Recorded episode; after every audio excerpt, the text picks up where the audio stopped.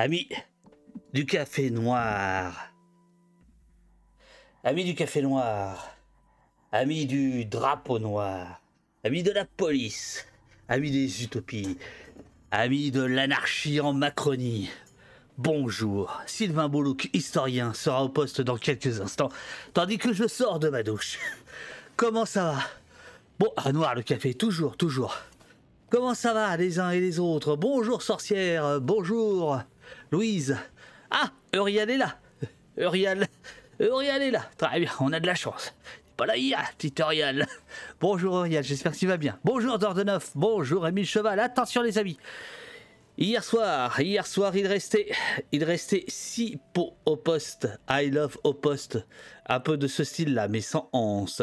Eh bien, ce soir, il reste, euh, matin, il n'en reste que trois. Attention, les amis, ça va partir dans la matinée, c'est sûr. Le, le, les pots au poste sont en vente libre sur oposte.fr. Oposte.fr. Je suis très heureux de recevoir Sylvain Boulouk, l'auteur du Peuple Noir peuple du drapeau noir. Voilà. Voilà, c'est un, c'est un t-shirt qui vient des copains des mutins de Pangée. 1994, ce sont mes débuts sur le web. Et où j'ai expliqué dans une interview euh, aux mutins de Pangée euh, combien l'utopie euh, du web des débuts, qu'on retrouve de temps en temps ici au poste, a été fondatrice pour moi. Voilà. Bonjour Frandé, bonjour. Euh, ah bon, t'avais prévenu? Ah bon? Euh, encore un autre, bonjour Ragben, bonjour. Bonjour sorcière, bonjour Cook54. bonjour à tous, bonjour à tous, vous êtes les bienvenus. Donc attention les amis, attention les amis, la tasse au poste, ce matin, on s'en débarrasse. Et ça tombe bien parce que Émile Cheval, qui est dans le chat, qui est la créatrice de ces pots, euh, doit les envoyer dans la semaine, parce qu'après, euh, il y a un mois d'écart. Comment, comment allez-vous? Comment allez-vous les uns et les autres? On va faire un petit tour de, convocation, puisque Sylvain va arriver un petit peu, euh, va arriver vers, vers quoi? Vers 9h10 à peu près. On prend l'antenne un peu avant pour faire monter euh, la sauce. n'hésitez pas, n'hésitez pas à, euh, à tweeter, à dire aux copains et aux copines que au poste démarre.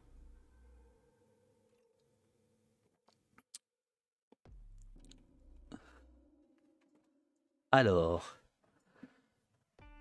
alors, alors.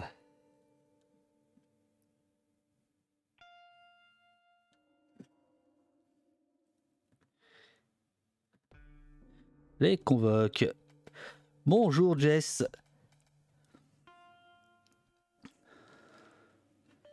Les convocations d'Opost. Donc je suis un peu, c'est un peu blafard l'image là. Alors, euh, solo plus chrome. La table cam, je l'enlève.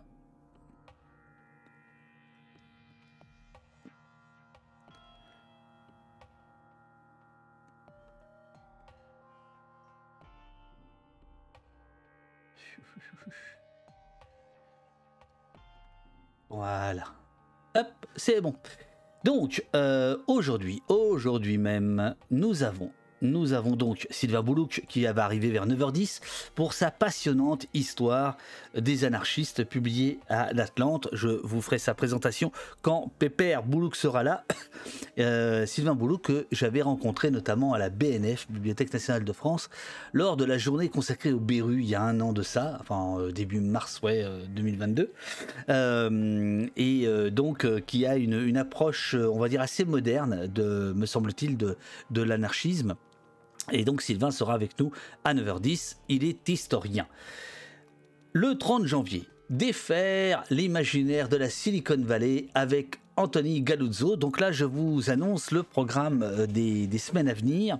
Euh, que vous retrouverez retrouvez sur oposte.fr. N'hésitez pas à euh, vous inscrire à l'agenda d'Oposte, comme ça vous avez tous les rendez-vous sur votre propre euh, calendrier. Alors, bravo, bravo Tombi pour ton abonnement, absolument ton abonnement au. On, on en parlera dans quelques secondes. Ça, c'est le 30, lundi prochain. Euh, donc c'est à propos euh, de, euh, de la mythologie du chef d'entreprise qui sauve le monde, etc. c'est un bouquin d'Anthony Galuzzo qui est sorti aux éditions La Découverte dans la magnifique collection Zone. Le 31, nous serons avec Shora Makaremi qui est chercheuse au CNRS, alors que j'entends que Sylvain est en train d'arriver.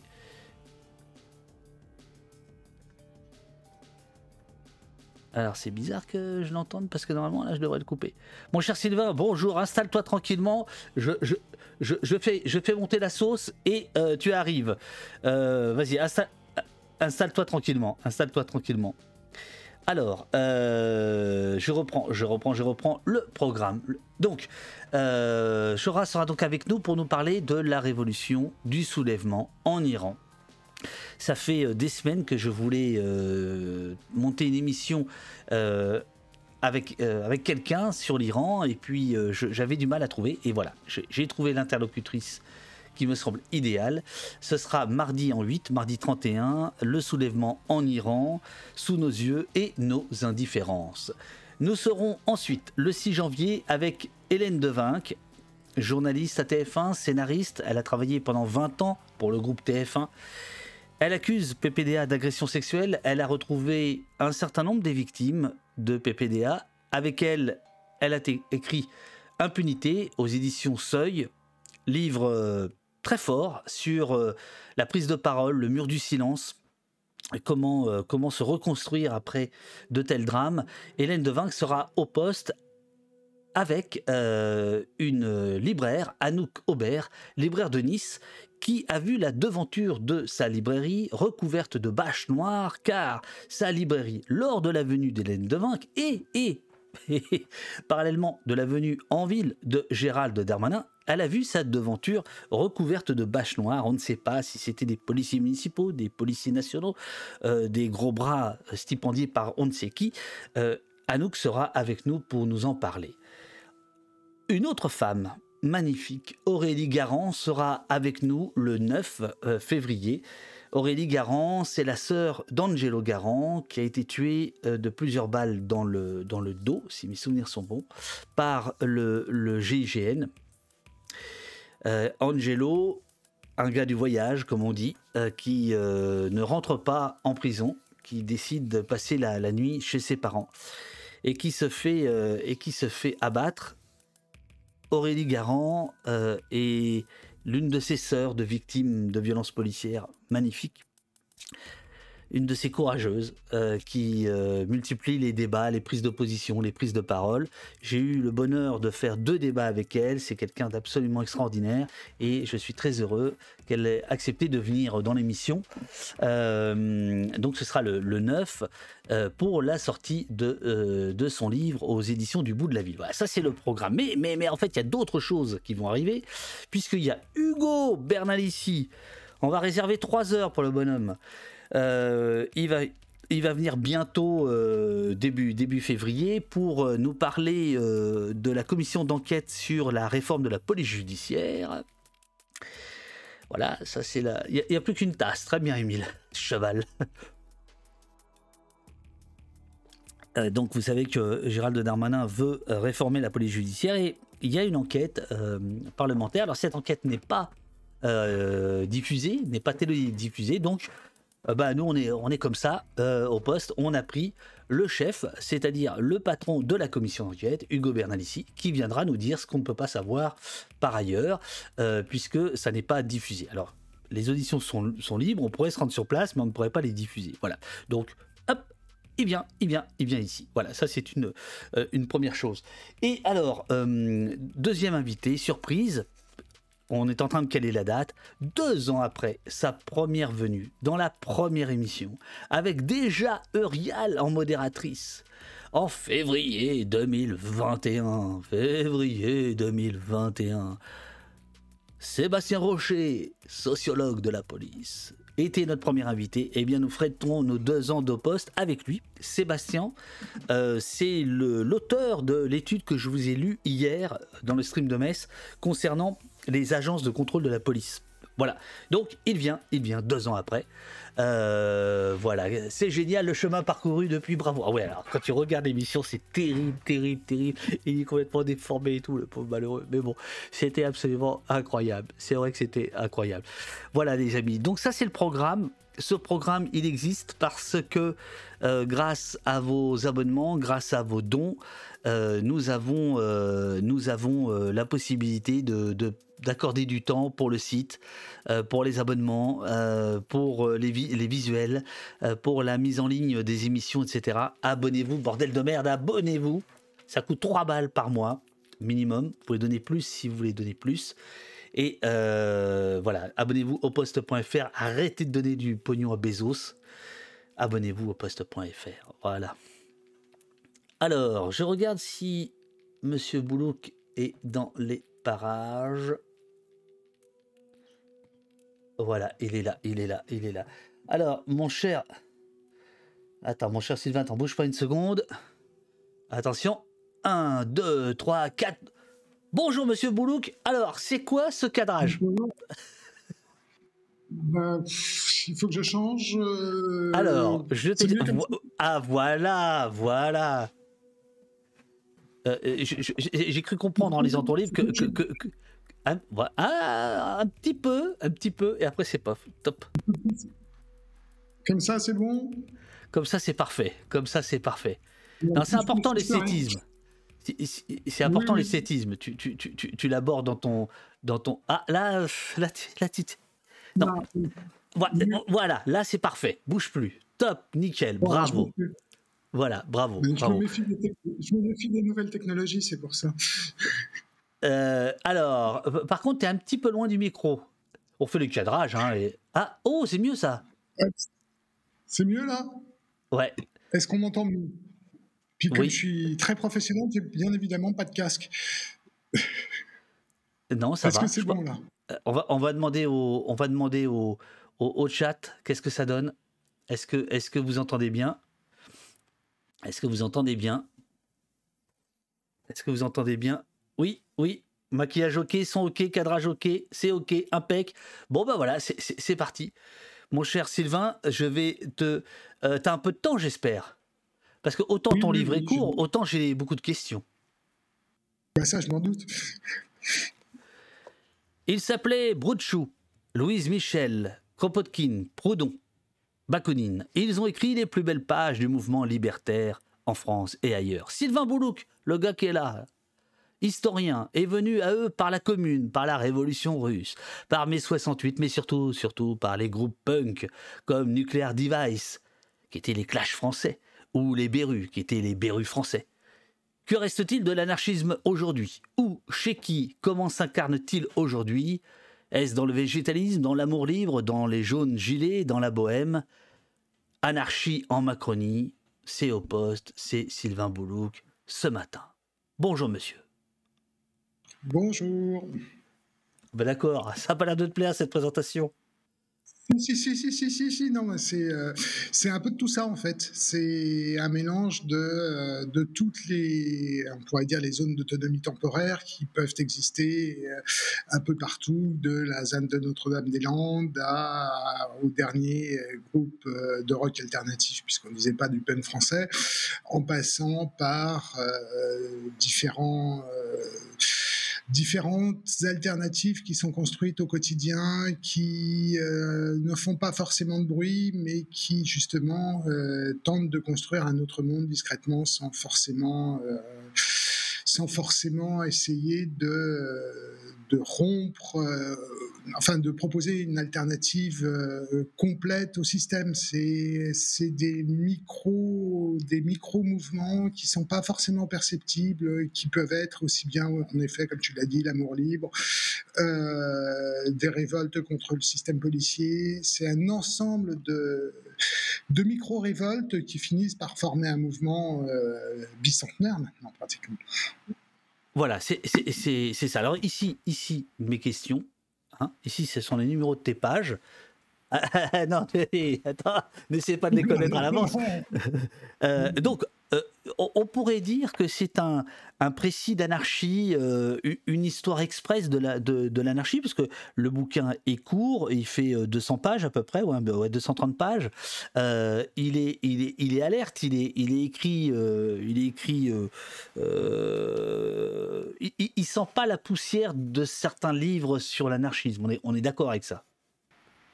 Oui, alors en fait, euh, je me suis, j'ai essayé de me mettre à la place, enfin de me mettre à la place du prof, ça c'était pas trop difficile pour moi, mais surtout de me mettre à la place d'un étudiant ou d'un lycéen qui connaîtrait rien à l'anarchisme et qui voudrait euh, découvrir. Et donc l'objectif était de vulgariser le plus possible et de rendre accessible le plus possible cette euh, cette philosophie pour justement que cela soit une première approche. Alors comme je le dis bien, c'est une histoire, c'est-à-dire que c'est c'est ma vision euh, en tant qu'historien de, l'anarchisme. Ça ne veut pas dire qu'il n'y ait pas d'autres approches possibles, qu'il n'y ait pas euh, d'autres éléments qui soient, euh, qui, soient, à mettre en avant. Hein. C'est vraiment, j'ai essayé de montrer aussi pourquoi l'anarchisme continuait à exister aujourd'hui et quels pouvaient être les, éléments qui ont permis à cette, philosophie d'exister depuis le 19e siècle jusqu'à aujourd'hui en changeant, en se transformant tout en maintenant un certain nombre de, euh, constantes euh, pour euh, pour que, ça reste de l'anarchisme et que ce soit pas autre chose en fait. Mais, mais il s'agissait vraiment de montrer quels sont les vecteurs de diffusion de l'anarchisme dans la société et je pense qu'un des vecteurs les plus importants a été finalement la diffusion par la culture, en fait, alors, euh, au sens très très large du terme, par la culture, par la musique, euh, par des chemins où on s'attend pas forcément à voir passer le politique, mais en fait que comme l'anarchisme n'est pas une idéologie comme les autres, ses moyens de diffusion étaient principalement euh, culturels, et beaucoup plus culturels que politiques au sens propre du terme. On, verra dans, au fil de la discussion, mais j'ai compris euh, que au poste euh, était dans la lignée de certaines euh, publications, de, certains agissements anarchistes dont, tu parles. Alors au départ, au départ, Monsieur Boulouk, c'est une question existentielle qui te traverse. Oui, c'est une question existentielle parce que. Attends, non, non, mais tu vas pas faire le prof là. Hé, hey, stop. Hé, on n'est pas en cours là. Attention. Alors. Alors, ce livre est né aussi d'une interrogation majeure. Comment l'anarchisme, petite minorité politique, a-t-il fait pour se développer, survivre et s'adapter? Ça, c'est d'entrée de jeu. Et en effet, parce que le bouquin est, parfois critique, on va voir qu'il y, a des zones d'ombre euh, que moi j'ai découvert très sincèrement. Par exemple, les anarchistes collabos pendant la Deuxième Guerre mondiale, les anarchistes pas toujours très clairs sur le colonialisme et notamment la guerre d'Algérie, etc. Tu, n'écartes pas ça. Mais en revanche, effectivement, il y a quelque chose d'assez incroyable, c'est que l'anarchie euh, va perdurer alors qu'en fait, même au fait de sa gloire, il concerne assez peu de monde finalement. Euh, donc il a quand même une vitalité, il a quand même quelque chose qui fait qu'il perdure euh, tout en étant minoritaire, et d'ailleurs il cherche plutôt la minorité en règle générale, et si j'ai bien compris, c'est le, cœur de ta quête, c'est de comprendre comment il tient, comment il a tenu. Oui, c'est ça. L'objectif, c'est de montrer comment un mouvement qui a toujours été très, très minoritaire, hein, au maximum à son apogée, c'est-à-dire dans les années 1880, 1900, 1914, il y a quelques, quelques milliers de militants, comment ce mouvement extrêmement faible en termes de, de, nombre de militants, a réussi à se diffuser et finalement à infuser beaucoup plus qu'on ne le pense dans, la société. Alors là, j'ai pris plutôt l'exemple de la société française, mais je pense qu'on pourrait retrouver la même chose aux États-Unis, en Angleterre, enfin, on va dire plutôt dans le monde occidental. Et comment cette, euh, pensée et cette philosophie ont réussi à, se, diffuser dans la, dans la société, euh, dans les sociétés occidentales principalement, et là encore, j'en reviens un peu toujours, euh, ou en Russie aussi, oui, euh, j'en reviens toujours un peu au même, euh, au même constat, c'est que c'est pas la force militante des, des, libertaires qui a été importante, donc c'est autre chose. Donc la, la, question était de savoir pourquoi euh, l'anarchisme est un peu increvable dans, dans, dans nos sociétés et pourquoi il réussit toujours à réapparaître là où on s'y attend le moins, et souvent, souvent avec, avec force bah, si on prend un exemple, c'est euh, mai 68. Il y a, avant, avant mai 68, il doit y avoir 200 militants anarchistes tout et pour tout sur l'ensemble du territoire. Et euh, en mai 68, on voit une spontanéité qui apparaît et qui fait, qui fait que, j'exagère un peu en disant ça, mais que les rues se couvrent de drapeaux noirs et que euh, la spontanéité libertaire réapparaît, et, euh, mais ne formera jamais un ensemble de militants très important. C'est-à-dire que quand on regarde dans les la décennie 70, c'est pas les groupes libertaires qui sont euh, au devant de la scène. Par contre, c'est un certain nombre de pratiques libertaires qu'on retrouve dans le féminisme, dans les premiers mouvements antinucléaires, dans le mouvement écologiste sens large, qui arrive à diffuser, qui arrive, enfin, qui euh, reste prégnant. Alors après, si on cherche un peu, on se rend compte qu'il y a quand attends, même attends, quelques mon, mon cher Sylvain, attends, attends, attends, attends, attends. Je crois que tu as pris de mauvaises habitudes sur certaines chaînes d'information sur lesquelles tu allais. Je ne sais pas si tu y vas toujours. Ouais, ouais, ouais, ouais, ouais. Ici, on a le temps, mon, mon camarade. On a le temps, on a le temps. Alors, justement, tu as employé un terme, l'increvable anarchisme. Et là, c'est c'est bien, c'est bien, c'est du placement de produits. Parce qu'en réalité, tout démarre pour toi par un livre que tu achètes euh, d'occasion qui s'appelle L'increvable anarchisme. Et c'est ce Oui, livre-là qui. Oui, ça c'est une histoire. euh, une- enfin, comme j'aime bien dire, j'ai fait en fait mes études chez les bouquinistes plus qu'ailleurs, Euh, et donc euh, j'ai trouvé en bas de, j'habitais alors Montmartre et en bas de la butte Montmartre, il y avait un, un bouquiniste. C'était le, temps où les bouquinistes faisaient achat-vente. Euh, il fallait, enfin certains euh, pouvaient redéposer leurs livres et en acheter d'autres, enfin en récupérer d'autres en, en échange. Et euh, ce, ce bouquiniste avait un rayon anarchisme. Assez développé. Euh, et il se trouve que je suis tombé sur un bouquin euh, tout à fait passionnant auquel j'ai, dans la première lecture, j'ai pas compris grand-chose, qui s'appelle L'increvable anarchisme, écrit par un militant tout aussi passionnant qui, alors, euh, signe ce livre sous le nom de Louis Mercier Vega, en fait, qui est un militant belge au départ qui s'appelle Charles Cornevint et qui a eu un parcours absolument extraordinaire dans l'histoire de l'anarchisme. Et, lui, et il essaie d'expliquer, il réussit assez bien en montrant que euh, l'anarchisme, c'est plus, c'est une idée qui arrive à euh, se transmettre sans justement forcément ces, ces canaux officiels de, enfin des, des moyens traditionnels de propagande. C'est beaucoup plus, c'est une diffusion d'une idée qui est assez euh, qui est assez mystérieuse, euh, enfin qui est difficilement euh, perceptible comme ça, et, euh, et qui se qui se développe, qui se qui infuse dans la société sans qu'on puisse euh, sans qu'on puisse vraiment euh, voir euh, de filiation politique comme on peut le voir dans les autres courants politiques parce qu'il n'y a pas de il n'y a pas de parlementarisme, enfin il n'y a pas d'action publique qui soit évidente. Et, et donc c'est par d'autres canaux et c'est ce que j'ai essayé ce sur quoi j'ai essayé de réfléchir euh, sur ces autres canaux en étant euh, moi-même fortement euh, attiré par cette période-là ça reste vrai, euh, par euh, les, euh, les idées libertaires, les pratiques libertaires, en essayant de voir pourquoi. Alors, la lecture de, Mercier est ardue, hein, parce que c'est un ouvrage qui veut embrasser l'anarchisme dans le monde entier et montrer la diffusion des idées libertaires dans, dans le monde entier. Donc, on a une lecture assez compliquée, parce qu'il fait référence souvent implicitement à un certain nombre de situations, sans, en évoquant, par exemple, euh, la Meknovchina, pour prendre cet exemple, mais sans expliquer réellement ce que c'est. Euh, ça, c'est un exemple où, moi, ce qui m'avait beaucoup fasciné, c'était, il avait repris un autre livre d'un certain Alexandre Weisberg qui s'appelle L'accusé, c'est un livre sur autour des procès de Moscou et des, des, des anti-staliniens emprisonnés par Staline. Et il montrait justement que Weisberg, enfin, Weisberg montre dans ce, dans ce livre, que, souligne dans ce livre que lui était emprisonné à la Lubyanka à ce moment-là, et qui est un petit tailleur, euh, un petit tailleur qui euh, anarchiste juif qui arrive à résister à, la torture euh, que met en place la police politique, donc le NKVD, et résiste parce que, alors d'après ce que dit Weisberg, parce que c'est une c'est une idéologie que justement lui ne défend pas un système politique, mais il défend une idée, et cette défense de l'idée va lui permettre de, montrer, enfin de résister à la torture que Blanche principalement que, que en place le, NKVD. Et, donc, euh, c'est un peu ça l'idée de l'increvable anarchisme, c'est de montrer que c'est une, plus une idée qu'un euh, système et une doctrine euh, politique.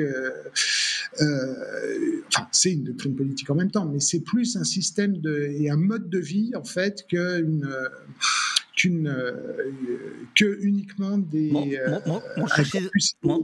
Mon, cher, Sylvain, on est, mal barré si, si, tu, si tu te lances à chaque fois dans des précisions aussi passionnées et passionnantes que celle-ci. Parce que là, c'était même pas une question, c'était une introduction que je te posais, t'imagines?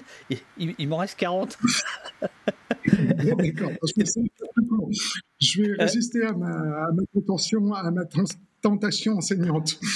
Mais, non, mais tout, va bien. Alors, le, livre, euh, pour le coup, est, formellement euh, classique, puisque c'est une chronologie. Hein, et tu démarres, en, bon chercheur que tu es, à nous expliquer que la définition, bah les gars, elle est complexe. Qu'est-ce que c'est que l'anarchie? C'est très difficile. Mais quand même, tu nous expliques que le principe même de l'anarchisme est à l'origine euh, on, parlera juste après de l'origine de l'anarchie, euh, son refus de l'État, de toute forme euh, d'autorité politique, son hostilité à l'Église, ça c'est la base, et je crois qu'il y a un troisième point, voilà. Enfin, les anarchistes sont hostiles au système économique capitaliste, considéré comme un facteur d'aliénation et d'asservissement. C'est-à-dire que ça, tu penses que c'est à peu près la base de l'anarchie oui, le noyau dur de, l'anarchisme, ça se, résume à quelques anti. Euh, donc on a l'anticapitalisme, puisque euh, pour les, libertaires, le capitalisme génère un système d'inégalité. On a l'anti-étatisme parce que euh, l'État devient la source principale d'asservissement. On a l'anti-religieux, l'anticléricalisme, mais ça va plus loin que l'anticléricalisme. C'est l'anti-religiosité en fait parce que euh, c'est une autre forme d'oppression, surtout une oppression morale. Alors après, il y aurait des variantes selon les pays. Par exemple, les anarchistes espagnols sont beaucoup plus anticléricaux que les anarchistes italiens pour, euh, pour différentes raisons. Euh, je développe pas.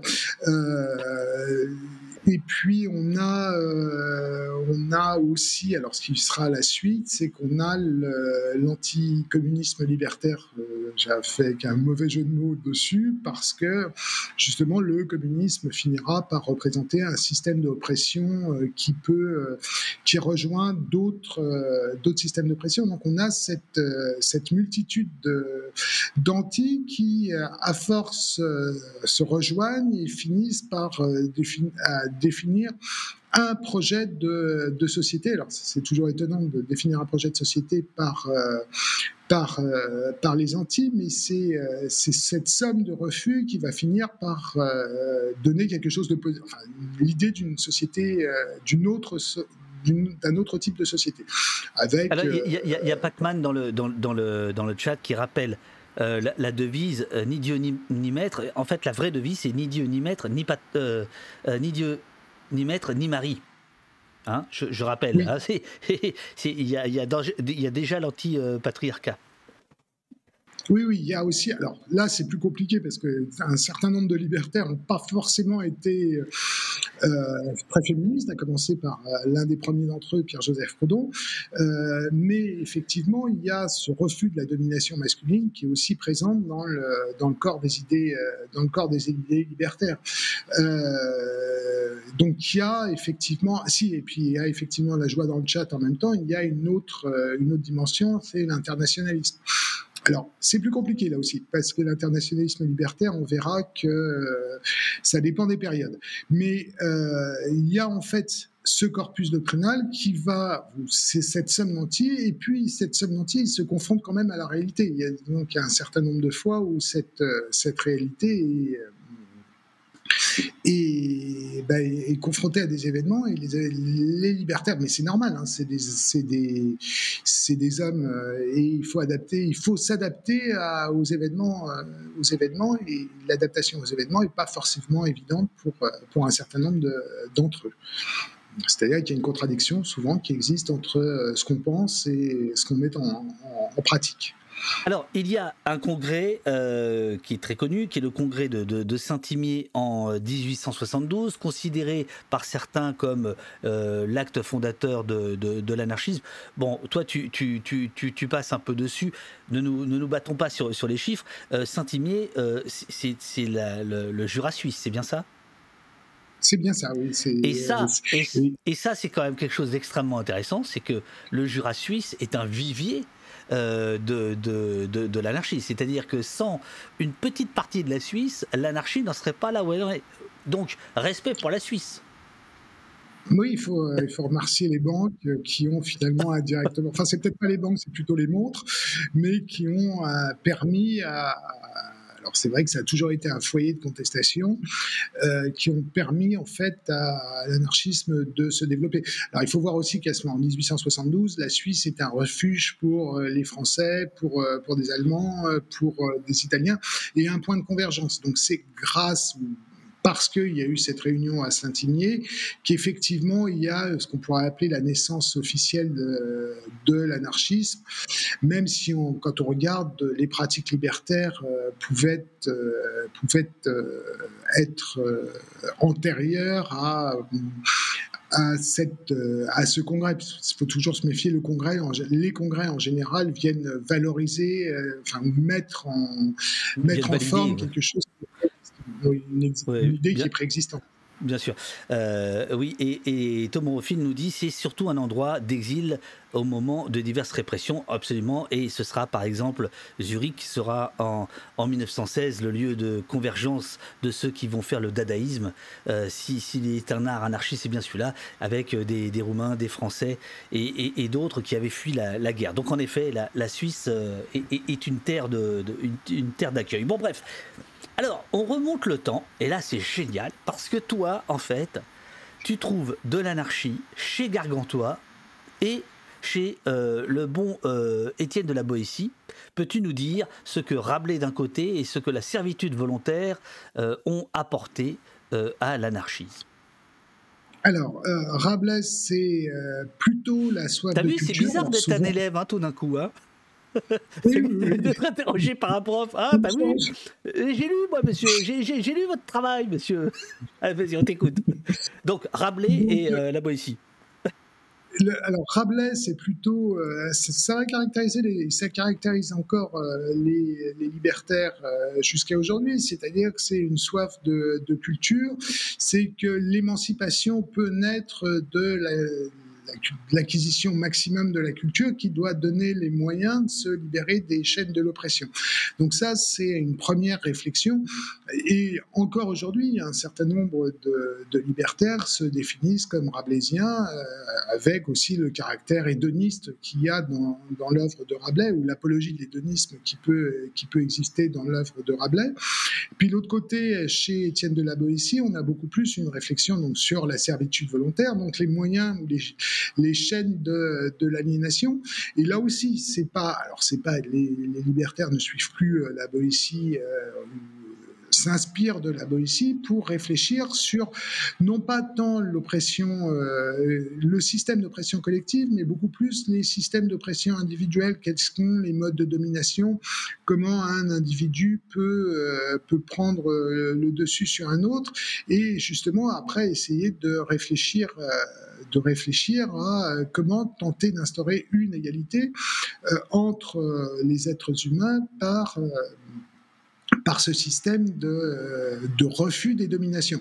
Alors on sait qu'en fait c'est plus compliqué parce que quand on voit des réunions, on voit toujours que quelqu'un va chercher à prendre l'ascendant ou à imposer plus ou moins son pouvoir de vue plutôt que de faire une synthèse, euh, j'allais dire social-démocrate, en mélangeant tous les, éléments. Mais euh, toujours est-il que qu'il y a cette, double structure qui existe dans la pensée dans la pensée libertaire, qui est à la fois refuser l'oppression individuelle avant le, système d'oppression collective. Et la deuxième chose, c'est trouver des moyens d'émancipation. Et un des moyens d'émancipation, c'est aussi un des fils conducteurs euh, du livre, c'est un des moyens d'émancipation par, euh, par la culture, l'acquisition des connaissances. Et alors après, c'est vrai que ça peut dérouter. Euh, certains, c'est-à-dire qu'il n'y a pas de volonté de connaissance, euh, euh, comment dire, de volonté de connaissance hiérarchisée, c'est-à-dire que tout peut, euh, tout peut être un moyen de s'émanciper par la connaissance. Et il n'y a pas, ça peut être plutôt, alors pour certains, ça va beaucoup plus être des connaissances scientifiques, pour d'autres, ça va être beaucoup plus, alors scientifique au sens science dure. Là, après, je sors pas de mon domaine de compétences, donc je parlerai pas des sciences dures en tant que telles, mais euh, beaucoup plus à moyen de, connaissances par euh, effectivement l'acquisition, euh, enfin l'apprentissage des mathématiques, de la physique, alors que d'autres vont être plus passionnés par la philosophie, par l'histoire, par par la sociologie. Donc il y, a une variété, là encore, il y a une variété d'interprétations et de, moyens de, de s'émanciper. Et, c'est cette somme qui arrive à euh, ne pas donner en fait de synthèse, puisque en fait l'anarchisme est un peu aussi une auberge espagnole euh, d'idées qui peuvent souvent être euh, contradictoires, ou au moins en apparence contradictoires. Voilà, ça, c'est ça c'est un, un, des points que je trouve les plus, les plus saillants de, de, ton bouquin, c'est qu'on voit bien que l'anarchisme, le, en fait, est, est, traversé de différents courants et de, et, de courants qui sont contradictoires. Et on verra, on verra qu'il y a des trahisons, qu'il y a, ou à l'inverse, des amitiés qui vont perdurer malgré euh, des différents absolument euh, incroyables. Alors évidemment, évidemment, euh, on va, on va effeuiller un petit peu cette histoire, feuilleter plutôt cette histoire anarchiste, et on va, on va démarrer par, par Proudhon. Hein Monsieur Proudhon, fondateur de l'anarchie, dis-tu. Euh, qu'est-ce qu'on pourrait dire de ce, de ce, de ce monsieur? Qu'est-ce que tu pourrais nous, nous raconter? Après, j'aurais évidemment une phrase clé euh, à, voir avec toi. Mais euh, faisons, faisons un peu d'éducation populaire ce matin. Proudhon, c'est qui? Donc, Proudhon, un ouvrier autodidacte né au début du 19e siècle, qui reçoit une bourse de, de l'Académie de, Besançon, qui vient étudier à Paris, qui commence des études de philosophie. Euh, il a aussi un côté euh, polymorphique, c'est-à-dire qu'il lit tout euh, sans, sans forcément tout. Alors, euh, je ne veux pas résumer, enfin, je veux pas trop simplifier, mais il y a souvent un caractère anarchique ou un peu chaotique dans la pensée de Proudhon, une évolution permanente. Et, et donc, Proudhon va, va commencer à réfléchir sur la propriété avec cette fameuse définition qui est la propriété c'est le vol mais qu'il va, qu'il va mettre en balance avec une autre, euh, un autre thème qui est. Non, la propriété, vite. tu, tu allé vite. La grande phrase de Proudhon, qui est toujours répétée, c'est la propriété, c'est le vol. Et en fait, tu nous expliques trois lignes en dessous qu'il va pouvoir dire autre chose qui complète ce qu'il a dit. C'est-à-dire que la propriété, c'est le vol si c'est la propriété ou l'accaparement des moyens de, des moyens de production. Mais en tant que tel, la propriété n'est pas, n'est pas le vol, puisqu'il accompagne cette, cette première phrase d'une deuxième phrase en disant la propriété, c'est aussi la liberté. C'est-à-dire que c'est pour chaque, chaque personne, à condition de ne pas de ne pas empiéter sur, sur l'autre, pour chaque individu, c'est un moyen de, c'est un moyen de, d'assurer sa subsistance. Donc il y a cette tension permanente qui existe chez Proudhon, parce que aussi Proudhon envisage les choses comme en comme un philosophe. Hein, donc, euh, il, euh, il essaye de montrer les contradictions qui peuvent exister au sein même des individus et dans, dans une société. Donc, on a cette, euh, cette double cette tension permanente dans l'œuvre de Proudhon qui fait que Proudhon est un penseur relativement contradictoire. Si je prenais un deuxième exemple. par exemple, il y, a, Fabrunel qui dit en gros, il fait la différence entre propriété d'usage et propriété lucrative Point d'interrogation. Oui. Oui, ça, peut être euh, la propriété d'usage à, la condition, alors c'est toujours la, nuance que, que, fait Proudhon, c'est à la condition que euh, l'usage ne soit pas étendu sur, euh, sur une trop grande propriété, entre guillemets. C'est-à-dire que c'est vraiment le fait d'avoir quelque chose pour soi, mais ça renvoie aussi au fait que Proudhon a euh, d'un milieu extrêmement populaire et que euh, cet attachement aux biens de subsistance lui permettait de lui garantir une certaine forme de, liberté. Hein. Donc il y a, a cette, double dimension. C'est quelque chose qu'on verra, qu'on voit tout le temps dans le, monde du travail, pas uniquement dans le, mouvement libertaire, mais euh, si on regarde le monde ouvrier d'une manière générale, il y a cette, volonté de s'assurer une propriété. Privé, certes, mais parce que euh, justement, ça peut éviter euh, les expulsions locatives ou, euh, ou ce genre de choses. Et, l'habitat pavillonnaire en banlieue dans, à partir des années 1910, c'est quelque chose qui, qui reprend ça. C'est que les, le monde du travail cherche à non pas avoir de la propriété pour, pour voler, pour, sur, spéculer. Mhm. pour spéculer, mais juste s'assurer les moyens de, les moyens de survie ou De subsistance et de ne pas être dépendant en fait euh, d'un bailleur ou, euh, ou d'un propriétaire. Et donc on retrouve chez Proudhon cette tension, mais on la retrouve sur plein d'autres points euh, dans l'œuvre de Proudhon. Ce qui m'intéressait aussi, et peut-être surtout, c'était pas parce que euh, je suis pas un exégète de, de Proudhon.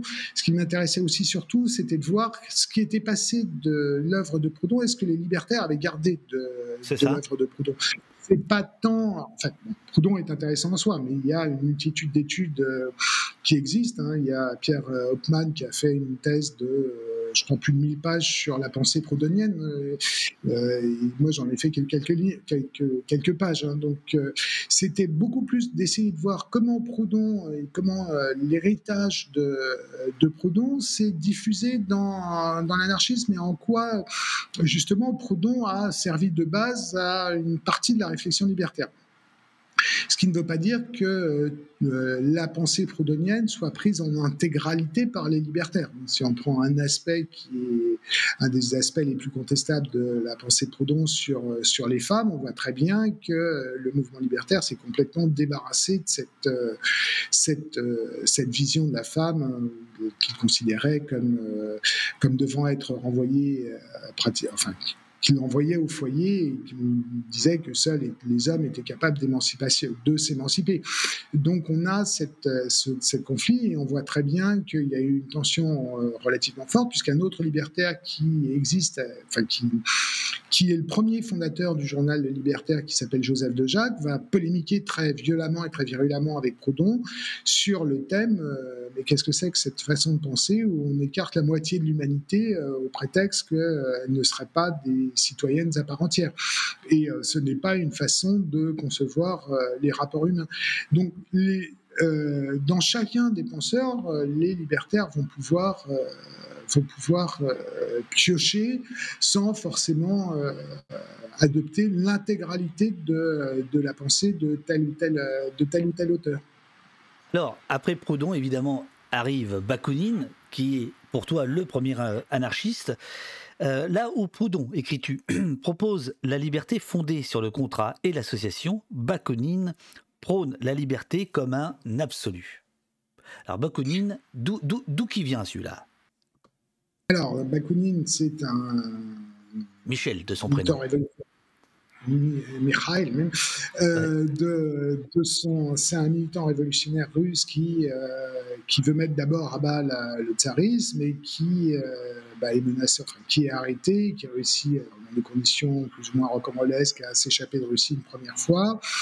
Il il parcourt l'Europe euh, des années 1848 euh, jusqu'aux années 1871 euh, en essayant partout où il est de, de participer au mouvement insurrectionnel, puisqu'on le retrouve à Paris en, enfin, en Allemagne en 48, à Paris en 18, enfin non pas à Paris, pardon, à Lyon en 1871, et en Italie un tout petit peu plus tard, et partout où il est, il tente de, de faire la révolution. À côté de ça, il a une réflexion théorique qui est en permanente, en permanente mutation sur la sur euh, l'action révolutionnaire. Qu'est-ce qu'il faut faire pour euh, réussir à, à faire la faire la révolution? Et donc là aussi, on a une œuvre foisonnante euh, et contradictoire par moment où il dit bon, bah, à telle période, il faut plutôt participer à des mouvements sociaux de type, on va dire, syndicaux. Donc plutôt, pourrait se dire plutôt d'orientation un peu réformiste, et d'autres moments, on retrouve un insurrectionnel qui est le premier à monter sur les barricades, comme c'est le cas à Lyon. Euh, euh, il monte sur les barricades, il fait non pas le coup de poing, mais le coup de feu contre les forces de l'ordre, en espérant que l'insurrection lyonnaise se débouchera sur, euh, sur la révolution. Et à côté de ça, il essaye de construire une œuvre théorique assez importante où il reprend des éléments à Proudhon déjà sur euh, la critique de la religion. Et après, il se distingue de Proudhon parce que lui est beaucoup plus euh, ce qu'on appelle insurrectionnaliste. Donc, il pense que c'est pas pas l'ensemble des petites mutations qui amèneront une transformation de la société, mais c'est justement un mouvement global de contestation et de révolte contre le système qui permettront de qui permettront une transformation de la société.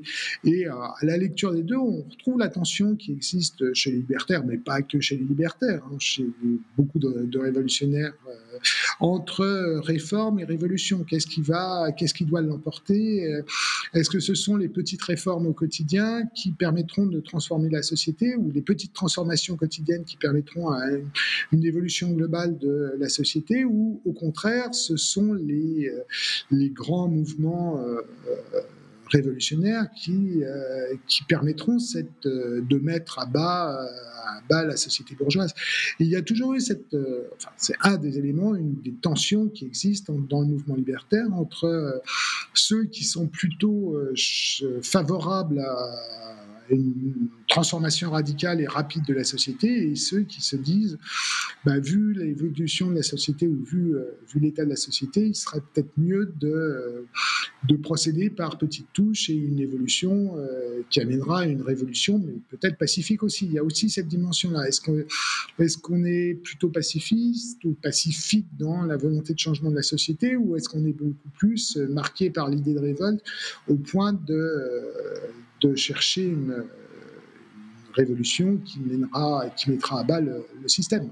Alors c'est super parce que le chat se bat comme dans une AG anarchiste. Hein. Il, y a, il, y a, il y a les prudhonistes d'un côté, les, les, les comment on dit bouquiniens, comment on dit les, proche de, euh, Bakounien, oui, c'est ça.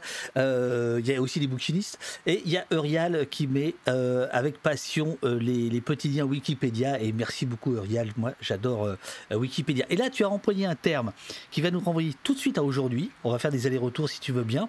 Tu as employé le terme libertaire. Et si j'ai bien lu la fin de ton livre, pas plus tard qu'hier soir, le mot, le distinguo libertaire anarchie est assez récent en réalité, si, si, si je t'ai bien lu. Oui, alors D'abord, le libertaire, c'est euh, dans l'expression, c'était les journaux. Enfin, le premier journal qui s'appelle Le Libertaire, qui est fondé par euh, Joseph de Jacques, dont je parlais tout à l'heure, c'est un synonyme purement et simplement de anarchiste. Il y a toujours eu euh, un journal anarchiste qui s'est appelé Le Libertaire parfois il y a le monde libertaire devant, mais ça reste une, constante pour les anarchistes. Dire libertaire ou anarchiste, ça revient au même. Après, ce qui s'est passé, c'est que dans les années 70, il y a eu une évolution euh, et il y a un certain nombre de personnes qui se sont définies euh, comme, euh, comme libertaires et pas anarchistes. Alors, qu'est-ce que ça voulait dire? Ça voulait dire qu'ils pouvaient avoir un comportement dans la société qui pouvait être libertaire, mais qui ne voulait pas de forcément arriver à une société sans État. C'est-à-dire, c'était, on pourrait dire que, je caricature volontairement et un peu de manière provocatrice, mais on pourrait dire que c'est un libéralisme absolu sur le plan des mœurs. Hein, euh, et sur le plan individuel, un libéralisme absolu plutôt qu'un anarchisme assumé. Euh, et c'est ce qu'on retrouve euh, dans les années 70. C'est pour ça qu'un certain nombre de luttes sont, sont caractérisées comme libertaires parce qu'elles recouvrent des formes d'anarchisme, mais qu'elles ne sont pas purement et simplement, euh, purement et simplement anarchistes. Donc il y a toujours eu, enfin depuis les années 70, il y a un certain nombre de, de personnes qui refusent le, le qualificatif d'anarchiste pour euh, se dire mais non, on est libertaire parce qu'on est partisan d'une forme de liberté, mais on n'est pas partisan forcément de toutes les libertés comme comme le, disent les, anarchistes. Alors qu'initialement et originellement, et même dans les milieux libertaires, on dit euh, bah, libertaire et anarchiste, c'est la même chose. Euh, c'est un peu, c'est une définition qui est venue de l'extérieur et euh, ça faisait effectivement moins peur que, que l'expression anarchiste parce que l'expression anarchiste renvoie euh, pour des raisons historiques à la période de la propagande par le fait et puis jusqu'à aujourd'hui. Hein, si on tire on va y venir. Attends, attends, on va, on, on va, y venir à la propagande par le fait. Ah oui, ça, j'aime beaucoup cette, cette, période-là. Non, en, en effet, le, le, mot libertaire permet par exemple à des gens comme euh, la France insoumise, de, considérer que parfois ils ont des, des, idéaux libertaires, mais tout en se distinguant évidemment euh, de, de, l'anarchie, dont le terme est euh, à mon sens, mal, euh, euh, mal connoté, mais en tout cas, il est connoté. Voilà. Alors, euh, libertarien demande le, chat. Non, libertarien, c'est autre chose. là, c'est un courant américain qui, qui, qui, mêle la liberté de mœurs avec la sauvagerie capitaliste, hein, pour, aller, pour aller très vite. C'est autre chose, non? C'est Oui, un, libertarien par excellence, c'est Donald Trump. Donc, euh, si Donald Trump est anarchiste, là, je commence à me poser quelques questions. Ou alors, il faut que je réécrive mon livre, euh, mais c'est plus la même chose. Alors, tu, as, tu, as, donné une date clé à un moment donné dans la, dans la conversation, 1871. Euh, tu as parlé de Lyon, mais évidemment, à Paris, il se passe des choses, la commune, et ça, c'est un des actes fondateurs de, de l'anarchie. Qu'est-ce qui se passe exactement pour les anarchistes en 1871 alors, là encore, hein, il faut faire attention parce que l'anarchisme n'est pas structuré réellement comme courant. Par exemple, une des euh, celle qui fait la, couverture de mon livre, qui est Louise Michel, euh, dans l'insurrection, dans le pillage d'une boulangerie, aujourd'hui on dirait l'autoréduction d'une euh, boulangerie en 1880 3 euh, arbore pour la première fois un drapeau noir. Donc il n'y a pas encore d'anarchiste euh, explicitement, euh, enfin le courant anarchiste n'est pas encore explicitement formulé de, cette manière-là. Toujours est-il qu'il y a des, un certain nombre d'ouvriers, d'artisans qui participent à la commune de, Paris et qui se réclament de, qui se réclament de la philosophie proudhonienne, voire euh, déjà un peu du bakouninisme, et qui participent à l'insurrection en tentant de créer euh, des embryons de société libertaire, ça veut dire le fédéralisme, donc l'autonomie euh, de chacune des, communes et des centres de décision qui prennent leur leur, euh, seules, euh, enfin seules, euh, en liaison avec les autres, mais qui sont souveraines dans, dans leur modalité de décision. Il y a un certain nombre de thèmes qui ne sont pas uniquement propres à l'anarchisme, mais qui se développent beaucoup dans les idées libertaires. C'est la question éducative. Hein. Je rappelle que la Commune de Paris a... Alors là aussi, c'est problématique, parce que la Commune de Paris a décrété l'enseignement obligatoire pour tous, mais ça ne veut pas dire que les anarchistes soient forcément favorables à, euh, l'école telle qu'elle s'est développée. Par contre, l'idée que tous aient accès à la culture et à un enseignement est une, un des thèmes de, l'anarchisme.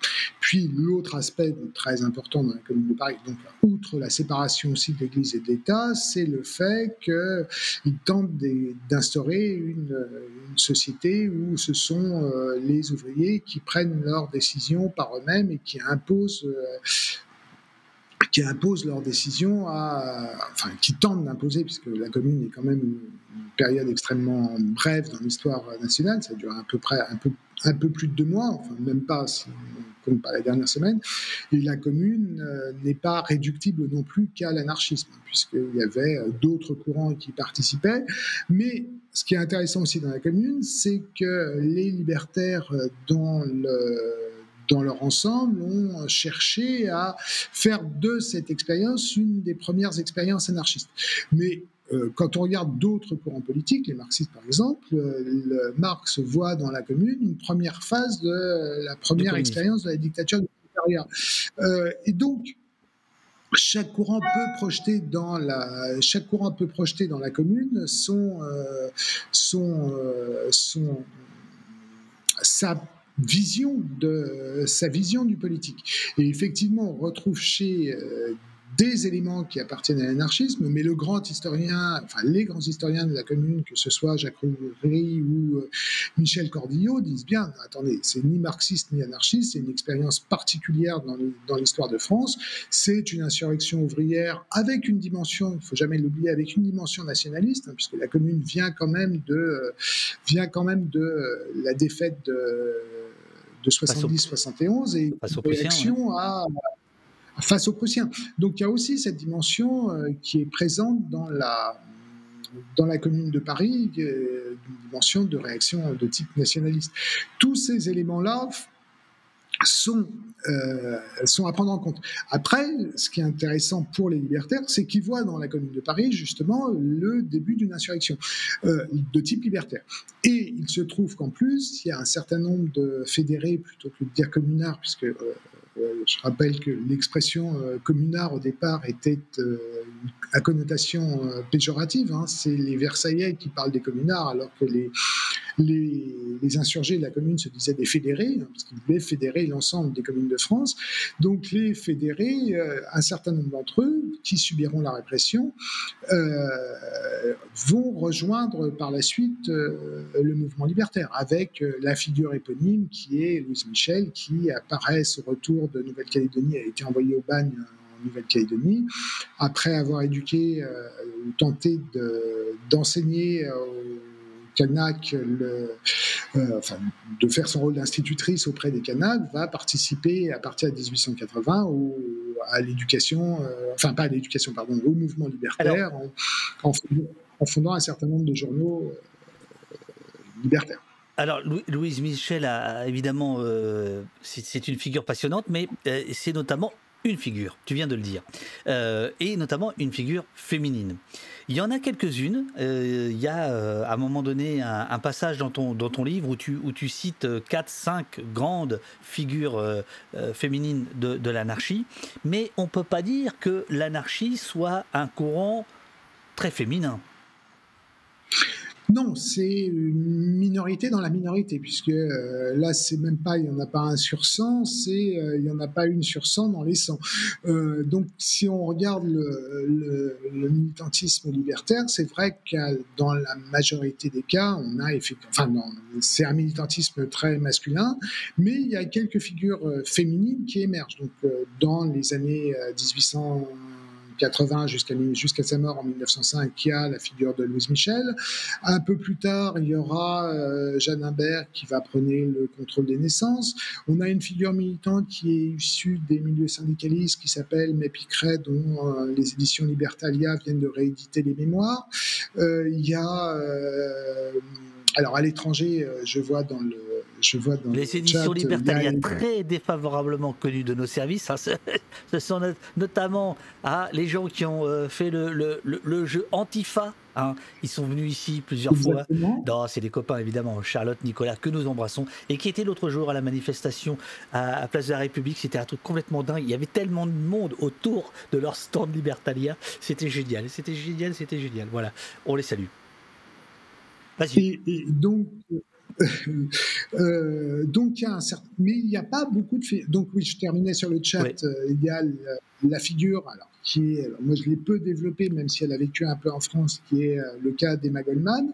Euh, toujours aux États-Unis, il y a euh, Voltarine Leclerc qui joue un rôle, qui joue un rôle important, mais il est vrai qu'en tant que tel, le mouvement libertaire ne s'est pas caractérisé par un militantisme féminin particulièrement développé. Ce qui n'a pas empêché les libertaires, alors si on pourrait rajouter une autre figure qui participe à la bande à Bono au début du XXe siècle, qui est Rirette, dans les premières années du XXe siècle, qui est Rirette Maître-Jean, mais il n'y a jamais eu énormément de figures euh, féminines, ce qui n'a pas empêché le mouvement libertaire dans son ensemble de développer plusieurs aspects euh, de qui sont aujourd'hui intégrés dans le féminisme, comme euh, l'amour libre, comme la contraception libre et gratuite, comme l'avortement, comme thème qui est peu développé aujourd'hui, mais comme la, contraception masculine aussi, hein, parce qu'il y a toute une histoire, par exemple, autour de euh, des euh, stérilisés de, de Bordeaux, c'est-à-dire un certain nombre de militants qui ont décidé qu'ils ne voulaient pas avoir d'enfants pour euh, voilà.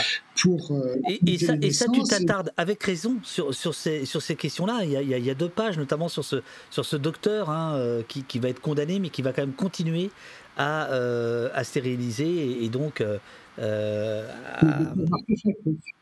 Comment? Qui est un militant tchèque le docteur Bartoszek, euh, qui est, un militant tchèque qui vient, qui se réfugie en France et qui va pratiquer un nombre, un certain nombre de vasectomies pour que justement euh, les hommes ne, ne, participent pas du, du système de, enfin, de, de la reproduction. ça renvoie aussi à autre chose. Alors, bien antérieure, mais euh, qui était une apologie, et du reste la chanson a été condamnée à cause de ça, euh, qui était une apologie de, de, la contraception tout au début du XXe siècle, de Gaston Montéus. Euh, Incroyable. Donc la, grève des mères, c'est ça? Non La grève des mères, exactement, qui a été depuis reprise par un certain nombre de groupes de rock alternatif, mais cette chanson est vraiment, elle était vraiment reprise, elle était assez populaire. Donc cette chanson est de dire femme arrête ta fécondité parce que ça va servir à la guerre et que justement si on contrôle les naissances, il y aura un moyen de limiter au maximum les, conflits. Et, cette, cette thématique de, du contrôle des naissances est quelque chose qui arrive très très tôt, puisque une autre figure proche, de, euh, proche du mouvement libertaire, euh, qui est Séverine, euh, l'écrivaine, hein, donc, dont les. Alors, je fais de la publicité pour un autre éditeur proche des idées libertaires, qui, est les éditions, qui sont les éditions L'échappée. les éditions L'échappée viennent de rééditer de Séverine. Et ces textes de Séverine montrent que très très tôt, dès les années 1880, elle se montre euh, critique vis-à-vis du mariage et surtout elle fait l'apologie euh, de la contraception et de l'avortement en expliquant que il faut, euh, pour pouvoir partager les richesses aussi, il ne faut pas qu'on soit trop trop nombreux parce que sinon ce sera, ça risque de provoquer des conflits entre les personnes. On arrive à ce que tu appelles l'âge d'or de, de l'anarchie et qui est euh, communément appelée la belle époque, mais pour, euh, autre chose, euh, les contre-sociétés libertaires et mouvements anarchistes 1880-1914. C'est là où on va aborder la propagande par le fait dont tu as parlé à l'instant et dont le, chat trépigne d'avoir des, informations. Mais d'abord, qu'est-ce qui se passe à ce moment-là? C'est-à-dire, on est après la commune, le, le, mouvement anarchiste a gagné, j'allais dire, avec un mauvais jeu de mots, ses galons, attire un peu plus de monde. le grand paradoxe du mouvement anarchiste, évidemment, comme tu dis toujours, c'est que euh, les, on vient à l'anarchie, on vient pas te chercher, c'est-à-dire que on te recrute pas, hein, à l'inverse des autres courants politiques qui cherchent à t'encarter, pas le mouvement anarchiste, ce qui fait que il a jamais eu un nombre considérable d'adhérents. Mais qu'est-ce qui se passe donc entre 1880 et 1914 il se passe beaucoup de choses parce que les anarchistes sont, sont actifs, sont relativement nombreux euh, par euh, différents moyens de, de, alors, de propagande. Euh, ils attirent des courants de sympathie, notamment chez les, notamment chez les artistes, chez les intellectuels, les poètes symbolistes. Donc il y a une floraison de formes d'anarchisme qui se développent dans, dans la société française à la fin, entre la fin du 19e siècle et le début, juste avant Première Guerre mondiale. Et il y a différents événements et des éléments qui font que l'anarchisme est en, en force.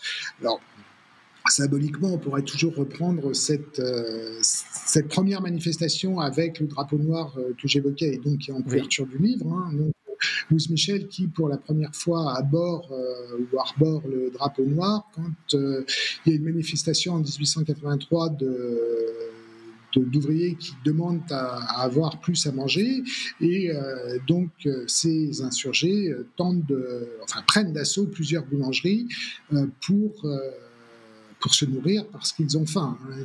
Et, donc, euh, c'est une des premières formes d'anarchisme, enfin, de structuration de la pensée anarchiste, qui va aboutir à la propagande par le fait avec toute cette, euh, toute cette ambiguïté autour du terme. Euh, la propagande par le fait, ça peut être la récupération euh, d'un certain nombre de produits qui auraient été indûment euh, accaparés par la société.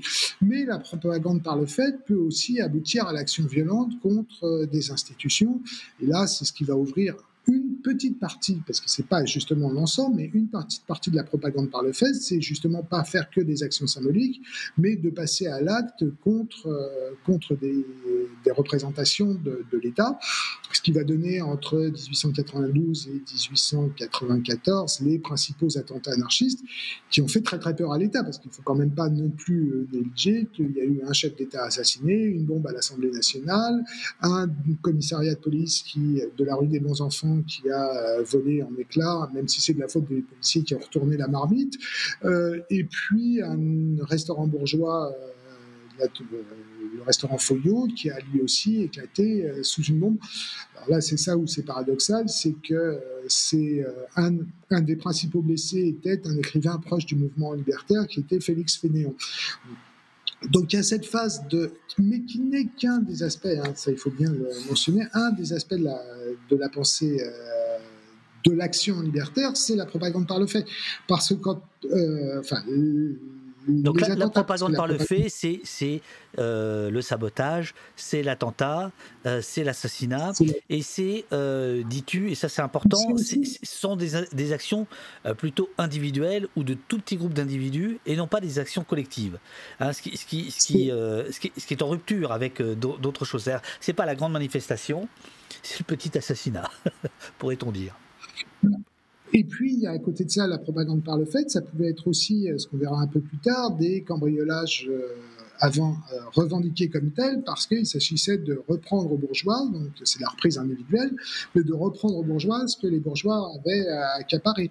Donc on a dès, 1800, dès le début des années 1880 un certain Clément Duval qui va être condamné au bagne pour ses cambriolages, et puis un peu plus tard, une figure encore plus importante qui est Marius Jacob, qui, est, qui, a, écrit Journal d'un voleur, je crois, non?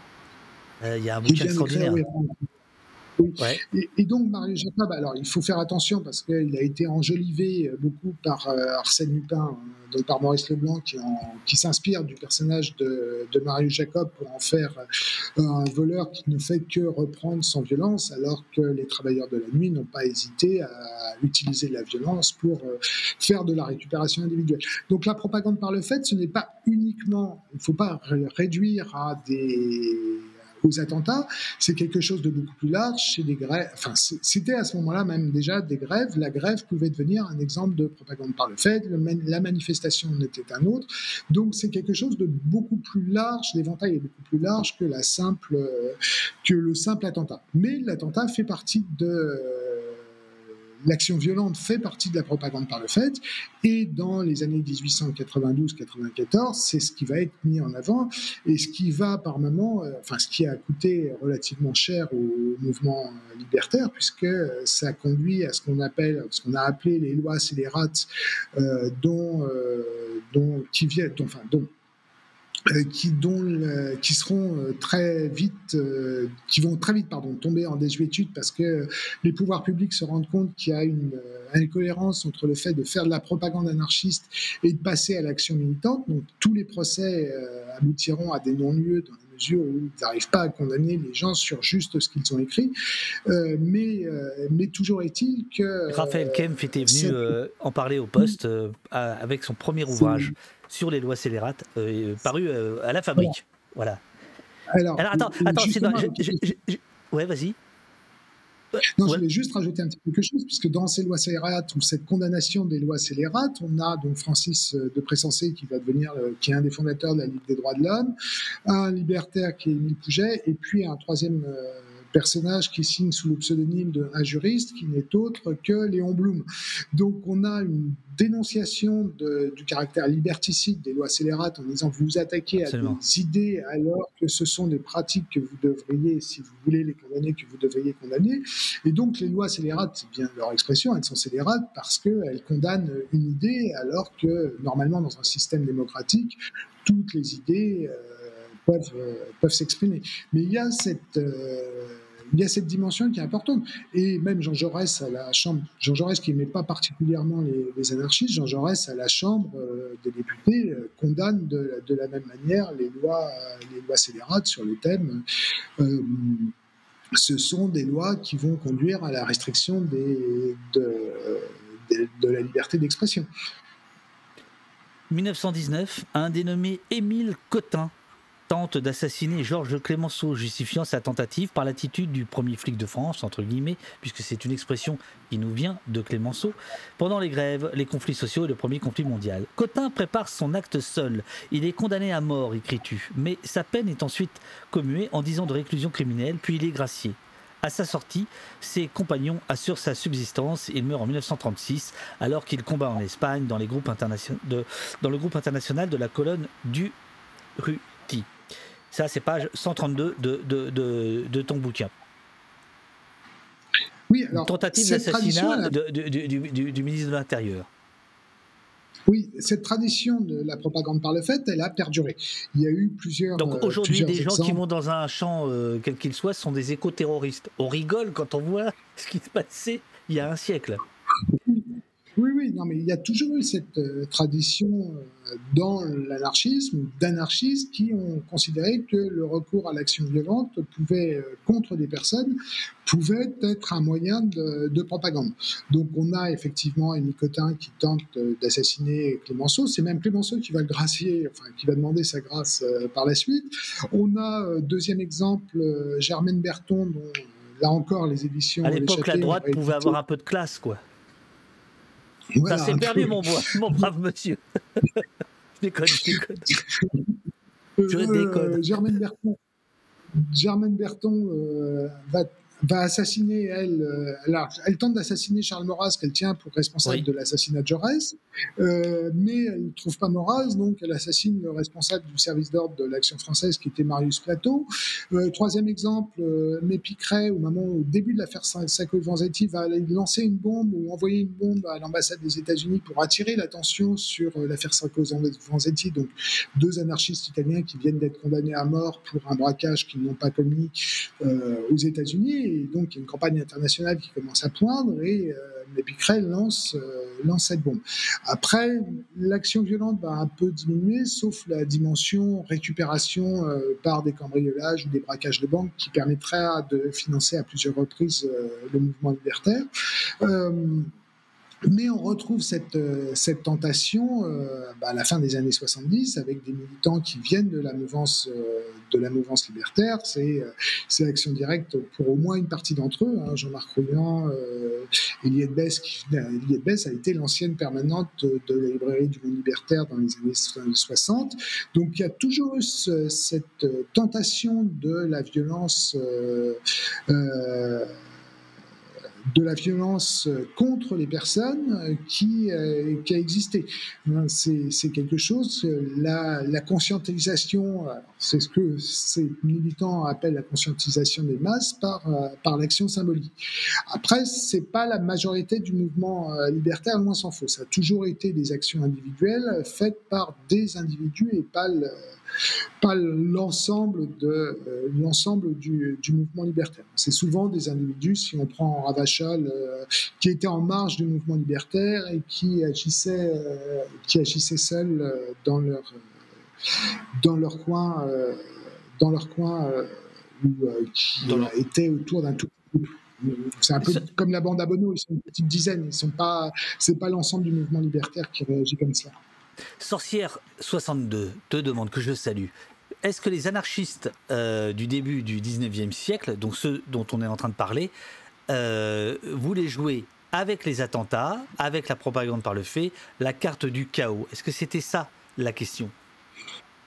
Alors, c'est pas vraiment la carte du chaos, hein. c'est vraiment plutôt euh, ces actions qui doivent, ces attentats qui doivent provoquer une, euh, prise de conscience généralisée pour, pour inciter à la, à la révolte. C'est le début d'une dimension insurrectionnelle. C'est si on détruit, ou si on arrive à s'en prendre aux symboles les plus importants de, de l'État, on peut peut-être provoquer une crise qui, qui, euh, qui générera un mouvement révolutionnaire. C'est-à-dire que c'est la première étincelle qui mettrait le feu à la plaine avant le déferlement euh, d'une insurrection. Euh, c'est un courant qui est minoritaire, mais qui a, toujours existé chez les libertaires de cette tentation de dire que c'est un acte qui va permettre la, révolte la révolte généralisée dans dans la société. Après, d'autres pensent, pensent, la, chose différemment, en se disant bah, c'est peut-être plus par euh, l'éducation ou par euh, des modes de vie alternatifs qu'on arrivera à mettre la société euh, à mettre la société en branle et à mettre fin au, système, au système capitaliste. Mais donc il y a Là encore, il y a une variété de pratiques, une variété de, modes de militantisme qui est extrêmement euh, important et qui fait que euh, l'anarchisme, euh, alors c'est pas la gauche plurielle, mais il est pluriel en tant que tel dans sa même dans son interprétation de l'action politique. On arrive justement à cette page qui m'a, depuis que je l'ai lu, m'a fait énormément réfléchir, page 71 donc de ton livre, Le peuple du drapeau noir, une histoire des anarchistes. Tu parles de trois courants, dont un, j'avoue, euh, je ne savais rien et qui, qui m'a passionné dès la lecture de ton livre. Une ligne de fracture, écris-tu, traverse transversalement tous les courants, les courants anarchistes. Elle recouvre deux formes d'anarchisme, l'un possibiliste et l'autre puriste. Les possibilistes, c'est ceux-là qui m'ont vraiment intéressé, estiment qu'en attendant que se présentent les possibilités d'une révolution, il convient d'agir au quotidien. Les puristes, au contraire, prônent une liberté idéalisée dans laquelle il convient d'éviter à l'anarchisme toute forme de compromission morale ou politique par association avec d'autres forces. L'affaire Dreyfus cristallise les évolutions. L'affaire Dreyfus fait l'objet d'un chapitre euh, grosso modo, les anards se sont bien comportés sur l'affaire euh, Dreyfus. Euh, mais là, ce que j'aime beaucoup dans ce passage, c'est cette, cette notion de possibiliste. parce que je pense qu'elle pourrait, elle pourrait nous éclairer aujourd'hui. cest si je comprends bien, il pourrait y avoir les réformistes, les possibilistes et les révolutionnaires. Euh, dans, le camp de la gauche, on va dire. Euh, et, les possibilistes, on les entend assez peu parler. Est-ce qu'on peut utiliser ce terme-là euh, pour, le, pour, le, pour le, moderniser? Est-ce que Au Poste est un lieu possibiliste, par exemple? J'ai adoré ce truc-là. Vas-y, raconte-moi. Pourquoi pas hein Effectivement, c'est de voir euh, alors, j'ai en fait, j'ai emprunté, j'ai fait un, anachronisme volontaire, c'est qu'il y a un anarchiste espagnol qui s'appelait Angel Pestaña, euh, qui a un parcours, c'est un des fondateurs de la CNT en Espagne, et puis part à Moscou en 1921 pour euh, voir si la CNT peut adhérer à l'International syndical rouge, donc qui était la branche syndicale de l'International communiste. Et il revient, avec ce qu'il a vu, il revient en disant surtout on n'adhère pas à ce machin-là, mais et puis il connaît une évolution, il voit que la, la CNT en en Espagne se trouve toujours confronté au même, euh, au même mode, problème, c'est euh, sans arriver forcément à améliorer la condition euh, systématiquement des travailleurs. Et donc il dit bon bah il faut donner une autre issue possible à une autre issue possible à l'anarchisme et il fonde le un parti qu'il appelle anarcho-possibiliste donc, qui est de voir à chaque fois où les possibilités d'améliorer le fonctionnement de la société peuvent être mises en œuvre. Et, c'est cette branche, donc, alors, donc, qualifiée volontairement. En attendant de la renverser, il y a quand même, il y a quand même cette idée qu'à un moment donné, il faudra la renverser. en attendant la renverser. Donc c'est pas uniquement de la réforme pour la réforme, ce qui distinguerait les anarchistes des socialistes, voire des, communistes. C'est on va prendre tous les espaces interstitiels possibles et imaginables, voire même inimaginables, pour justement aboutir à, une autre, à une autre société en essayant de, bah, mettre euh, le plus de jalons possible pour euh, aboutir et développer le plus possible des idées libertaires. Donc dès qu'il y a un espace possible, il s'agit de s'y engouffrer pour, euh, pour pouvoir, pour pouvoir transformer, euh, non pas radicalement, mais au moins transformer micro-localement euh, la, la société telle qu'elle existe. Et, ce courant possibiliste, est-ce qu'il va perdurer dans le, dans le temps? Est-ce qu'aujourd'hui il existe, tu le, tu le décèles ici ou là, ou euh, il, va, il, va, il va mourir de sa, de sa belle mort? Non, il continue à exister. Alors, le, problème des, libertaires, d'une manière générale, c'est qu'ils sont, euh, ne se définissent plutôt que comme révolutionnaires. Euh, et, cette définition, de temps en temps, je m'amuse en disant aussi anarcho-réformisme. Oui. Mais, euh, cette définition de dire on va réformer, on va transformer des micro, micro morceaux avant d'arriver à quelque chose de plus général, a tendance à choper parce que euh, ben, justement, c'est pas la doctrine officielle. Mais ça a toujours existé. Si on prend Notre-Dame-des-Landes, par exemple, qui a un certain nombre d'acteurs de, de, la ZAD qui ont dit bon, ben, on va tenter de créer une contre-société à partir de, de Notre-Dame-des-Landes. Donc c'est la possibilité d'exploiter une la possibilité d'exploiter une situation qui fait qu'on va euh, non pas euh, forcément révolutionner la société, mais euh, tenter de voir les, possibles et de mettre en pratique les possibles et les idées libertaires dans la, dans la, dans la société telle qu'elle existe. Alors ça peut donner aussi ce possibilisme, ça peut aussi se traduire par une autre expression, c'est ce que certains appellent, enfin c'est ce que Gaetano Manfredonia historien du mouvement libertaire, appelle euh, l'éducationnisme, c'est-à-dire qu'il y a cette volonté d'éduquer. Le possibilisme tente une particularité quand même, puisqu'il s'agit de, transformer l'idée en action et pas seulement euh, d'éduquer les masses. Mais les deux idées sont relativement, sont relativement proches. Tu parlais des, socialistes, la Béline te demande quel est le rapport justement entre les anarchistes et les socialistes utopiques. Alors si on, là, peut-être en remontant un petit peu le temps, c'est-à-dire plutôt au, 19e. Mais euh, en fait, ça, continue tout au long du 20e. C'est-à-dire qu'il y a toujours eu, euh, au 19e siècle, les socialismes utopiques ou les premiers socialistes euh, sont globalement proche des idées libertaires, c'est-à-dire que euh, les, euh, la plupart d'entre eux vont essayer de définir une contre-société, souvent tenter de vivre en communauté. Hein. c'est les fameuses utopies icariennes, pardon, euh, qui vont aller s'installer aux États ou cabétiennes qui vont s'installer aux États-Unis. Donc essayer de construire une autre société par l'éducation, par un imaginaire collectif, par l'idée de remise en cause du système du système capitaliste à une micro-échelle. Euh, après, à partir du moment où le courant socialiste se développe, euh, il y a, euh, il y a à la fois un phénomène de complémentarité, c'est-à-dire que bah, les libertaires savent que certains socialistes, notamment dans les municipalités, peuvent mettre en œuvre des programmes sociaux et en même temps une rivalité, puisque les deux les deux courants cherchent à développer principalement leur idée dans le monde du travail, dans le monde ouvrier. Donc il y a une rivalité qui aboutit à deux, reprises à décision, hein, en 1800, 1868-71, entre fameuse le fameux conflit entre Marx et Bakounine, pour faire vite, et puis qu'on retrouvera en 1896 au Congrès socialiste international où les autres socialistes mettront à la porte les libertaires en disant vous n'êtes pas socialiste, vous êtes anarchiste, donc vous n'avez rien à faire dans un Congrès socialiste. Donc il y a toujours cette, euh, cette rivalité rivalité qui euh, va s'amenuiser un peu dans, au début du XXe au début du XXe siècle, quand se construit le mouvement syndical en France, où les uns et les autres vont agir plutôt en complémentarité avec des accords tacites. Euh, sur le thème, il faut construire le mouvement syndical. On a deux visions de la société différentes, euh, ce qui n'empêchera pas les critiques euh, des uns envers les autres et des autres envers les uns. C'est que les, socialistes diront, bah, c'est pas avec votre mode d'action qu'on va arriver à améliorer la société. Les anarchistes disent, vous êtes d'affreux réformistes qui en fait vous habituez au, vous habituez au système, au système capitaliste. Donc il y a cette double cette tension.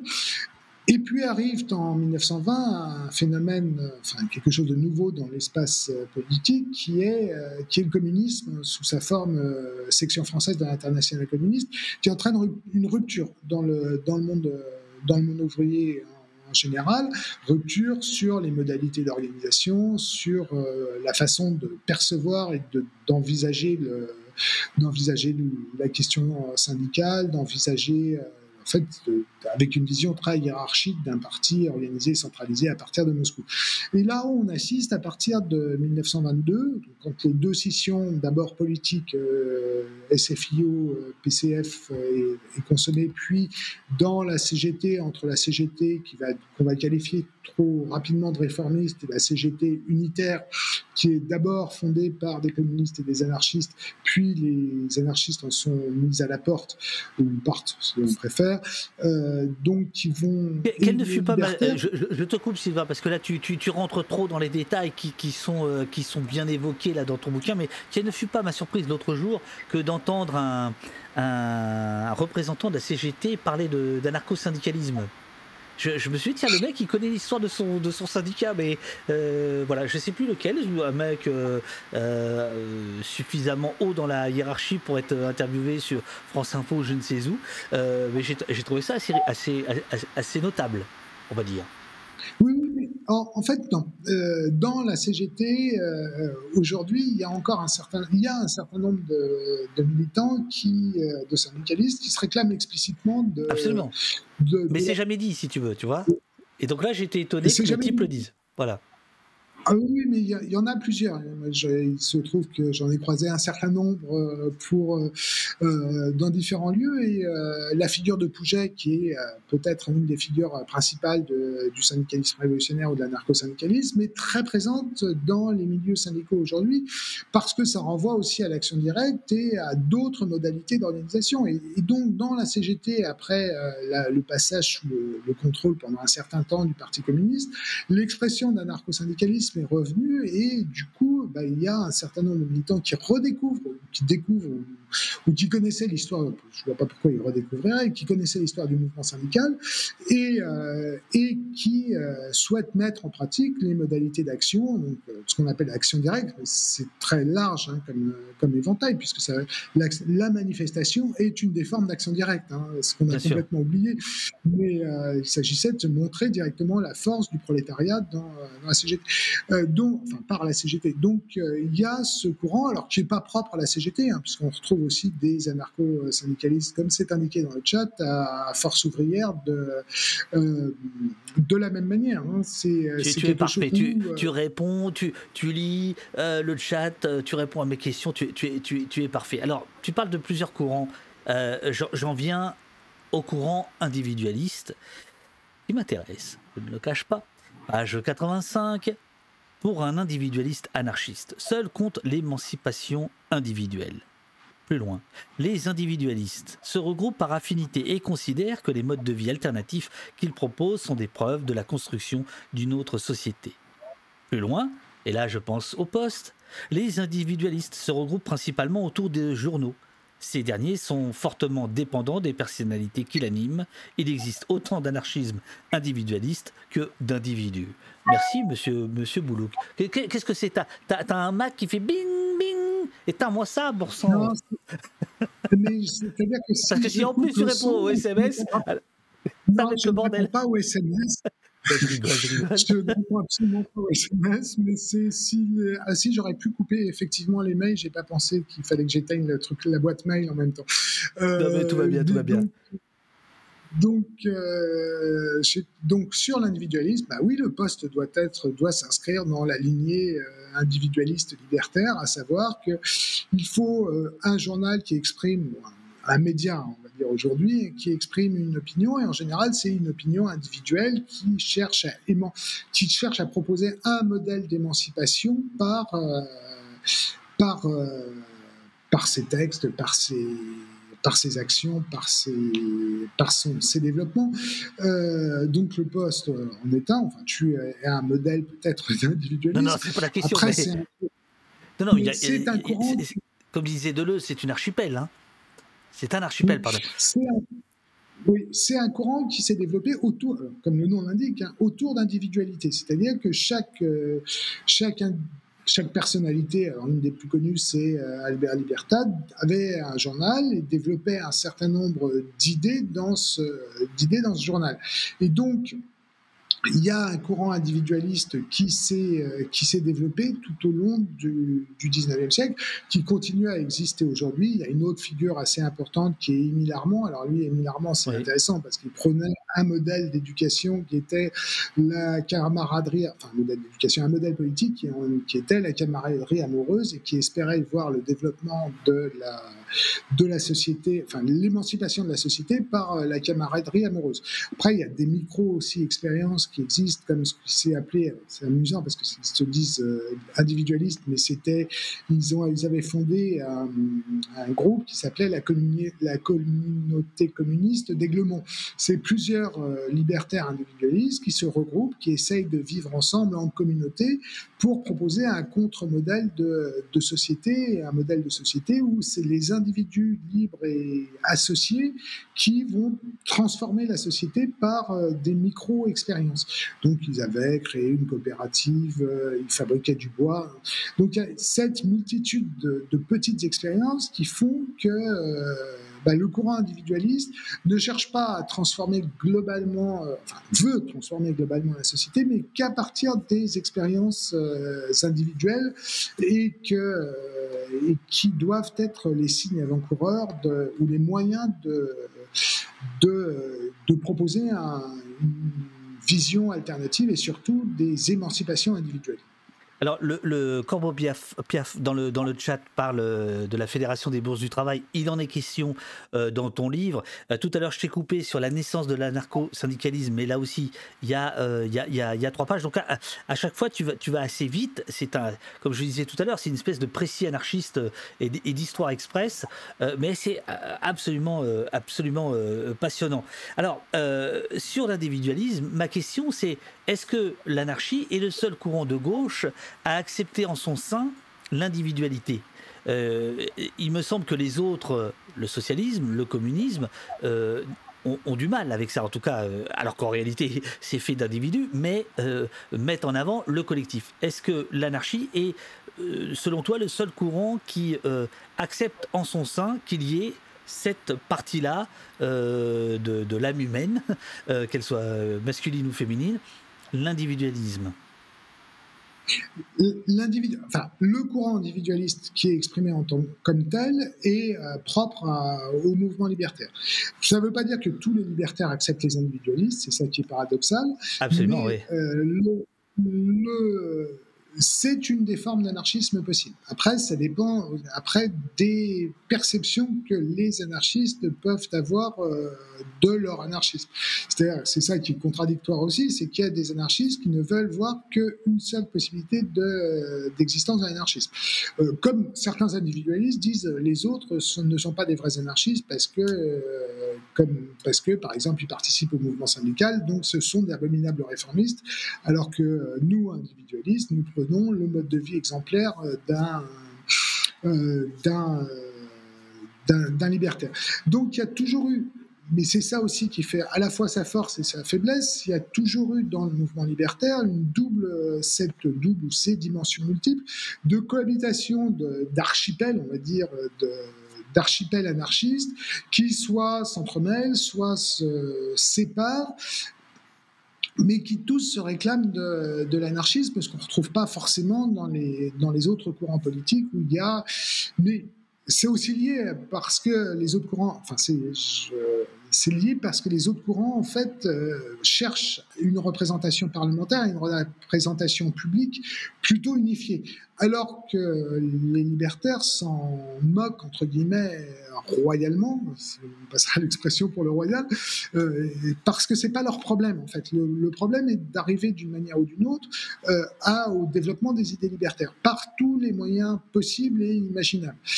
Et, que donc, il n'y a pas d'unité, il n'y a pas d'organisation unique. Hein. Quand on regarde les différents les différentes composantes de, l'anarchisme aujourd'hui, euh, il y a, on peut trouver tout et son contraire pratiquement dans, euh, dans le dans l'interprétation même de, l'anarchisme. Il y a un certain nombre de, libertaires qui, alors, il y en a qui sont organisés dans les, différentes organisations qui peuvent exister, et puis il y en a un certain nombre qui, euh, qui vont réclamer, se réclamer de, l'anarchisme sans forcément être, euh, alors, entre guillemets, parce qu'il n'y a pas de carte chez les anarchistes, mais sans forcément être encarté dans une organisation euh, anarchiste. Et, c'est ça qui fait la richesse euh, de ce mouvement, parce que c'est ce qui lui permet de perdre perdurer, pardon, mais en même temps sa faiblesse structurelle parce que il y a jamais, personne ne pourra jamais voir euh, le courant anarchiste parler d'une seule voix parce que justement c'est alors là pour le coup ce serait quasiment d'où la, la, la, la, gageure que constitue l'idée de, de, raconter l'histoire, une histoire des, des anarchistes. Et d'ailleurs voilà c'est bien trouvé parce que c'est plus une histoire des anarchistes que de l'anarchie tellement il y a d'histoire dans, dans l'anarchie. Alors, on avance on avance pour laisser aussi la surprise de la lecture et le, plaisir de la lecture à ceux qui nous, écoutent et qui, qui interagissent. Euh, il y a la Première Guerre mondiale, il y a la Révolution russe, euh, et tout ça, euh, ça va être assez fatal euh, aux, aux, anards pour, pour, pour plein de raisons, mais c'est ce que tu vas appeler la, la, fin des mythes, même si ça va un peu s'organiser. Et la Deuxième Guerre mondiale va également couper l'herbe sous le sous l'herbe qui, est, qui verte des, des anarchistes, sous, sous, le pied des anarchistes. Entre-temps, il y a la guerre d'Espagne, dont on a parlé tout à l'heure, acte fondateur, mais ça se passe mal avec les, communistes, comme à Kronstadt, ça se passe mal avec euh, les, révolutionnaires russes. Qu'est-ce qu'on peut dire à grands traits euh, de, cette première partie du XXe siècle pour les anarchistes En fait, pour les anarchistes, cette première partie du XXe siècle, c'est globalement une somme de défaites, euh, puisque euh, tous les mythes s'effondrent par un. Le premier mythe, c'était le mythe de la grève, enfin le mythe d'empêcher la Première Guerre mondiale, qu'est-ce qui enfin de la guerre, qu'est-ce qui, en mettant euh, la crosse en l'air, donc l'expression antimilitariste, hein, retourner de fusil et planter le fusil dans, dans la terre, par la grève générale, pas de grève générale, la majorité des militants euh, rejoignent, euh, rejoignent leur front. Une petite minorité de ces militants va même appeler à soutenir euh, la défense nationale au nom, il faut faire attention, c'est au nom de la France est une démocratie alors que, et une terre de liberté alors que l'Allemagne est considérée comme un État césarien et réactionnaire. Et euh, derrière pointe le spectre de, de la défaite de 1870-71 et on voit que ce sont des militants relativement âgés. Il y a, cet échec, il y a ce premier échec qui met déjà à mal l'idée de, grève générale. Il y a ensuite, alors après le mouvement libertaire se reconstitue avec des militants plus jeunes, il y a ensuite un deuxième échec en 1919-1920 quand euh, la grève générale qui aurait pu aboutir à une évolution euh, radicale, à une transformation radicale de la société, se transforme aussi là aussi par une, euh, enfin, est transformée par une série d'échecs qui sont le, qui sont la qui sont le double échec de la grève euh, des métaux en 1919 et de la grève des cheminots en 1920. Et là, c'est la fin de l'idée que la grève générale permettra la transformation euh, globale de la société. Et au même moment, est en Russie, euh, ce qu'on appelait à ce moment-là encore que la, Russie soviétique ou la Russie des soviets, des révolutionnaires arrivent à prendre le pouvoir. Et le communisme naissant devient une force d'attraction pour une grande partie, une partie de la gauche. Et cette, euh, cette partie de la gauche va chercher enfin, donc le communisme va s'imposer sur tout un tas de, sur tout un tas de, de, secteurs de la société, notamment le syndicalisme, traduisant une nouvelle défaite pour, euh, pour les libertaires qui vont connaître une traversée, une première traversée du désert avec un, déclin des, effectifs, avec une des sphères d'action qui vont diminuer. On retrouvera pour le mouvement syndical principalement des libertaires dans le bâtiment, un peu dans le livre, de moins en moins dans les métaux. Chez les cheminots, ils ont pratiquement disparu. Donc une rétractation du mouvement libertaire, au moins de sa dimension syndicaliste, à partir de 1923-1924. Et euh, il y a un espoir qui renaît en 1936, alors un peu avec le Front populaire en France, mais surtout avec les Front alors, populaires. Alors, si, je peux me permettre, Sylvain, Sylvain, euh, puisque tu fais du langage corporel, puisque là, plus tu parles de défaite, plus tu t'enfonces euh, voilà, dans ton fauteuil. Là, voilà, 36, la guerre d'Espagne, tu peux te redresser, tu peux te relever, et voilà, on te, on te verra mieux. Voilà, merci beaucoup. je t'écoute. Donc 1936, c'est le, le, donc c'est le Front populaire en France, mais c'est d'abord le Front populaire en Espagne. Et en Espagne, il y a quelque chose de très particulier, c'est que c'est une des rares terres où l'anarchisme s'est développé. Chiffre officiel de la CNT, donc la Confédération nationale du travail espagnole, il y aurait eu un million de, membres dans ce syndicat, enfin de cette centrale syndicale qui se réclame de l'anarchisme. Euh, et euh, là-dessus, euh, éclate, euh, enfin, les fascistes euh, tentent de faire un coup d'État, mais une partie de, l'Espagne s'insurge contre cette tentative de coup d'État, ce qui aboutit à une révolution. Et euh, cette révolution est donc avec la mise en place d'une collectivisation des terres, avec un certain nombre de thématiques qui sont propres à l'anarchisme. Cette cette révolution devient un modèle. Et en même temps, il faut défendre euh, la révolution contre, euh, contre la menace franquiste euh, qui pèse. Quelques anarchistes, dont, dont Charles Mercier Vega, dont je parlais au départ, iront, combattre, iront combattre en Espagne dans les rangs de la colonne internationale dans le groupe international de la colonne Dorothy, pardon, bien avant, les brigades internationales. Dès la fin du mois de juillet 1936, ils sont déjà sur le front en train de se battre.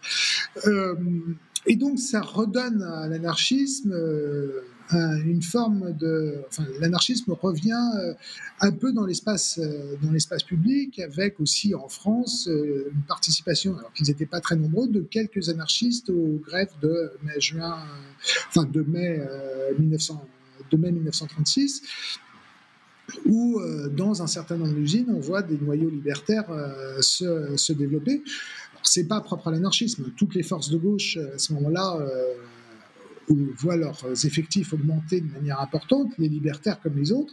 Mais donc il y a un dynamisme de des idées libertaires entre 36 et 39, mais dynamisme qui va de nouveau s'effondrer euh, avec la déclaration de guerre parce qu'il euh, n'y a pas d'organisation structurée réellement chez les libertaires.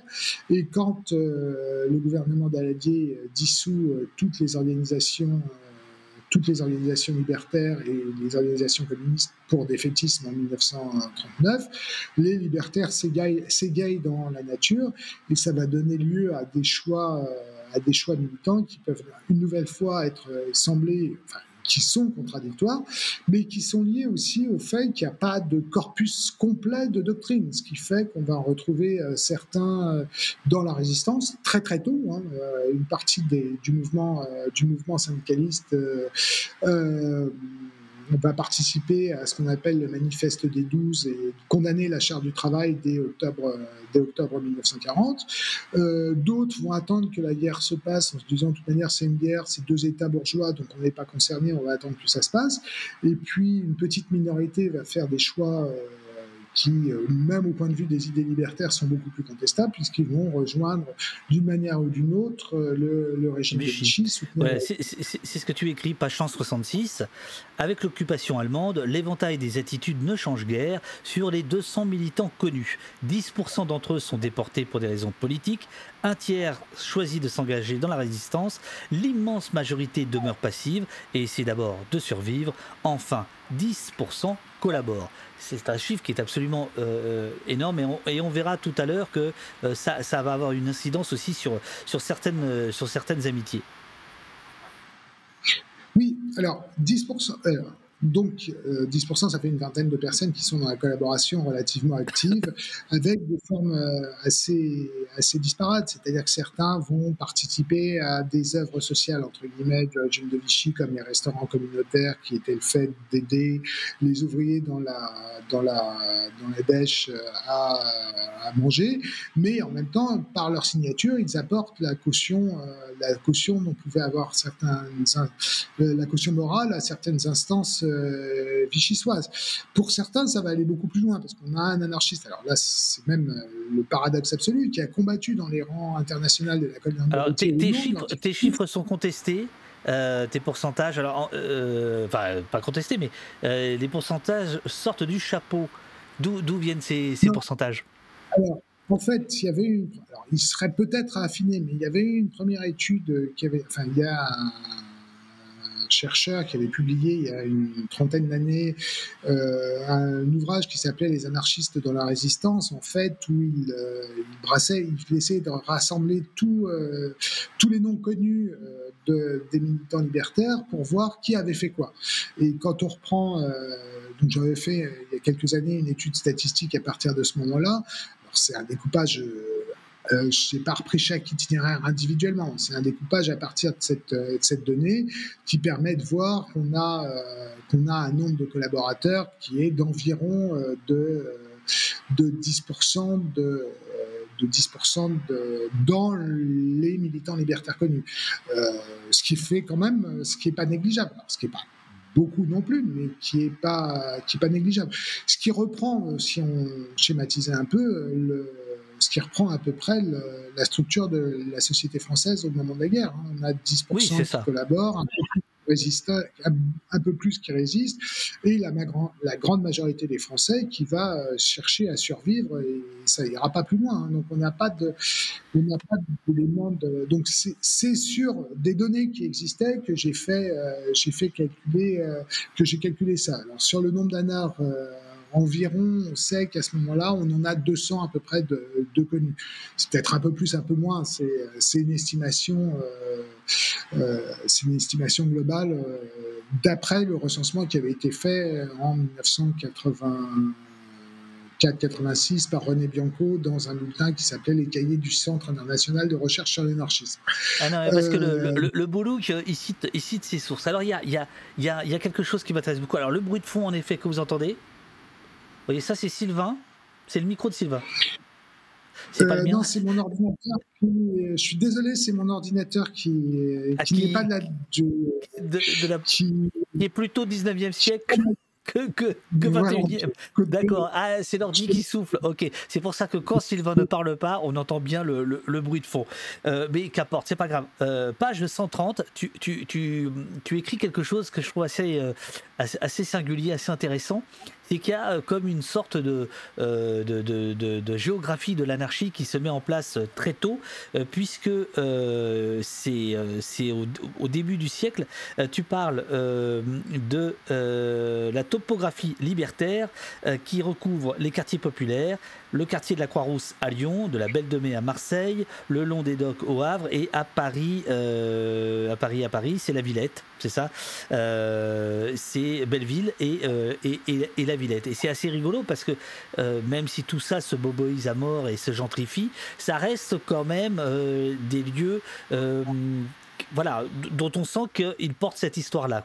Voilà, c'était au détour de la lecture, j'ai noté ça. Oui, on pourrait même ajouter les contreforts de la butte Montmartre, mais ça c'est un souvenir, c'est un souvenir d'enfance. Mais il y a c'est perso ça. Tu viens deux fois dans le bouquin. Oui, mais il y a effectivement, il y a eu un groupe important qui était animé par euh, Joyeux, Maurice Joyeux, qui était le groupe libertaire Louise Michel, qui était dans le 18e arrondissement. Et il y a toujours, euh, Bien sûr, oui, historiquement, la, commune de Paris naît quand même euh, sur sur la place du Tertre, donc enfin sur l'actuelle place du Tertre, sur la, la butte Montmartre. Donc il y a eu cette cette tendance très enfin relativement. Mais effectivement, il y a quelques quartiers, d'une manière plus générale. Je suis désolé, j'aurais dû couper, mais je pas, pas grave, ça va. il y a quelques quartiers qui sont plus marqués par. Euh, parce que c'était des quartiers populaires, parce que c'était des quartiers goyeux, parce que c'était des quartiers où en même temps il y avait une forme de bohème littéraire qui existait. Donc tous ces quartiers sont, euh, sont, sont marqués par une présence libertaire. On pourrait rajouter, si on se déplace aussi, une partie de, Nantes et surtout de Saint-Nazaire qui était fortement imprégnée fortement imprégné d'anarchisme. Ça ne veut pas dire que Aujourd'hui, ils sont fortement euh, boboisés, entre guillemets, mais euh, ça ne veut pas dire que cette trace de bohème ne perdure pas, euh, ne perdure pas dans, la société française aujourd'hui, avec des formes complètement différentes. Hein. C'est plus, c'est plus du tout la même chose que ce, que, qui pouvait être Belleville au 19e siècle, ou même au, même au 20e siècle, ou la ou euh, le quartier de la Croix-Rousse. Hein, euh, c'est quelque chose qui a changé, même si on retrouve quelquefois quelques traces, euh, quelques îlots qui, Bien perdurent. Alors, après-guerre, il y a une résurgence. Enfin, voilà, toute l'histoire de l'anarchie est, faite de, de, de, victoires, de défaites, de, en, termes de, en termes d'influence et en termes de, militants, on va dire. Euh, et il y a une page qui est pas géniale, euh, que j'apprends en te lisant, euh, ce que tu appelles l'impensé anarchiste concernant la, colonisation et les guerres coloniales, où les anards n'ont pas été forcément tous bien, bien affûtés. Alors, euh, ça, je, je vais m'auto-citer puisque je reprends un travail que j'avais fait, euh, Absolument. ça va pas me rajeunir, en mémoire de maîtrise, donc il y a euh, quelques années, sur les anarchistes et les guerres coloniales. Et on se rend compte en fait qu'il fait, il y a plusieurs choses. Il y a les anarchistes, enfin, ces anarchistes sont, on ne peut pas leur reprocher, ils sont hostiles à la colonisation. Mais quand éclatent les principales insurrections coloniales, c'est-à-dire en Indochine puis en Algérie, ils vont se retrouver confrontés à autre chose auquel un autre, une inquiétude sur l'autre système de domination qui est la création des États. Et la deuxième chose qui est le fait que ces, ces dix États ont quand même des nomenclatures dans leur mouvement de libération nationaux, national, pardon, euh, qui sont que euh, ben, Indochine, par exemple, ils ont affaire à un chef de l'insurrection nationaliste qui n'est pas un inconnu pour eux, qui s'appelle Ho Chi Minh. Je rappelle Ho Chi Minh de son vrai nom, Nguyen Acoy, qui avait participé au congrès de Tours, que certains savaient comme euh, étant parti à Moscou euh, à la fin des années 20 pour participer, enfin, qui était un proche de Staline. Donc il y a cette défiance, cette défiance vis-à-vis du, communisme qui est un aspect central de la pensée libertaire.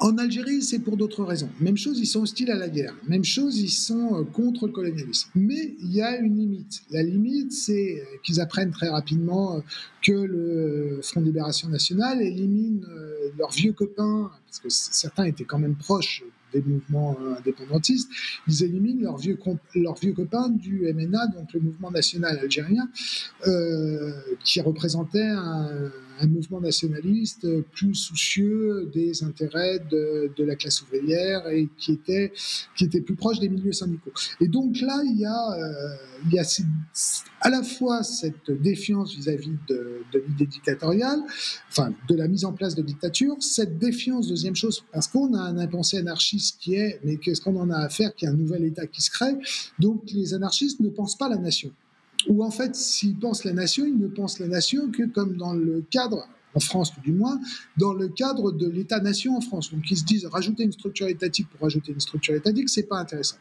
Donc à partir de ce moment-là, il y a une défiance très très forte vis-à-vis des mouvements de libération nationale, non pas tant qu'ils soient favorables au colonialisme, c'est pas vrai, mais parce qu'ils veulent pas prendre parti. Euh, pour euh, tel ou tel euh, mouvement nationaliste. Alors ce sera un peu moins vrai pour la guerre d'Algérie, dans la mesure où là, pendant la guerre d'Algérie, quand même possible de faire de l'action antimilitariste, il y a un certain nombre de libertaires qui vont s'insoumettre, hein, euh, qui vont rejoindre la Suisse, la Belgique, parce qu'ils ne veulent pas servir dans l'armée pour aller faire une guerre coloniale. Il y a même un petit groupe qui va soutenir euh, de manière quasiment inconditionnelle le Front de Libération Nationale, qui était animé par euh, Georges Fontenis, qui s'est appelé la Fédération communiste libertaire. Donc vous avez, il y a, cette, cette dimension qui est présente, mais c'est vrai qu'en tant que groupe la majorité du groupe, il y a une défiance. Ce qui n'empêchera pas Maurice Joyeux, par exemple, dans le Libertaire, de faire tout un éditorial sur euh, pourquoi j'ai signé le manifeste de 1921 sur l'appel à l'insoumission et qui reconnaît de facto euh, le rôle du FLN. Mais il y a cette, euh, cette tension qui est très très forte et qui renvoie à l'éthique, à l'idéologie anarchiste de défiance vis-à-vis d'une structure étatique euh, en construction. Et il ne faut pas du tout comme les trotskistes en se disant on va tenter de construire euh, une révolution, enfin des, noyaux révolutionnaires euh, en Algérie. Hein de, euh, une partie du mouvement trotskiste tentera cette expérience. Là, pour, le, pour eux, euh, c'est pas du tout, euh, c'est pas du tout le cas et ça se développe pas de cette, ça ne se développe pas de cette manière-là. Il y a vraiment la défiance vis-à-vis d'une dictature potentielle et de l'étatisme qui est beaucoup plus forte que la que la, que la volonté de créer des.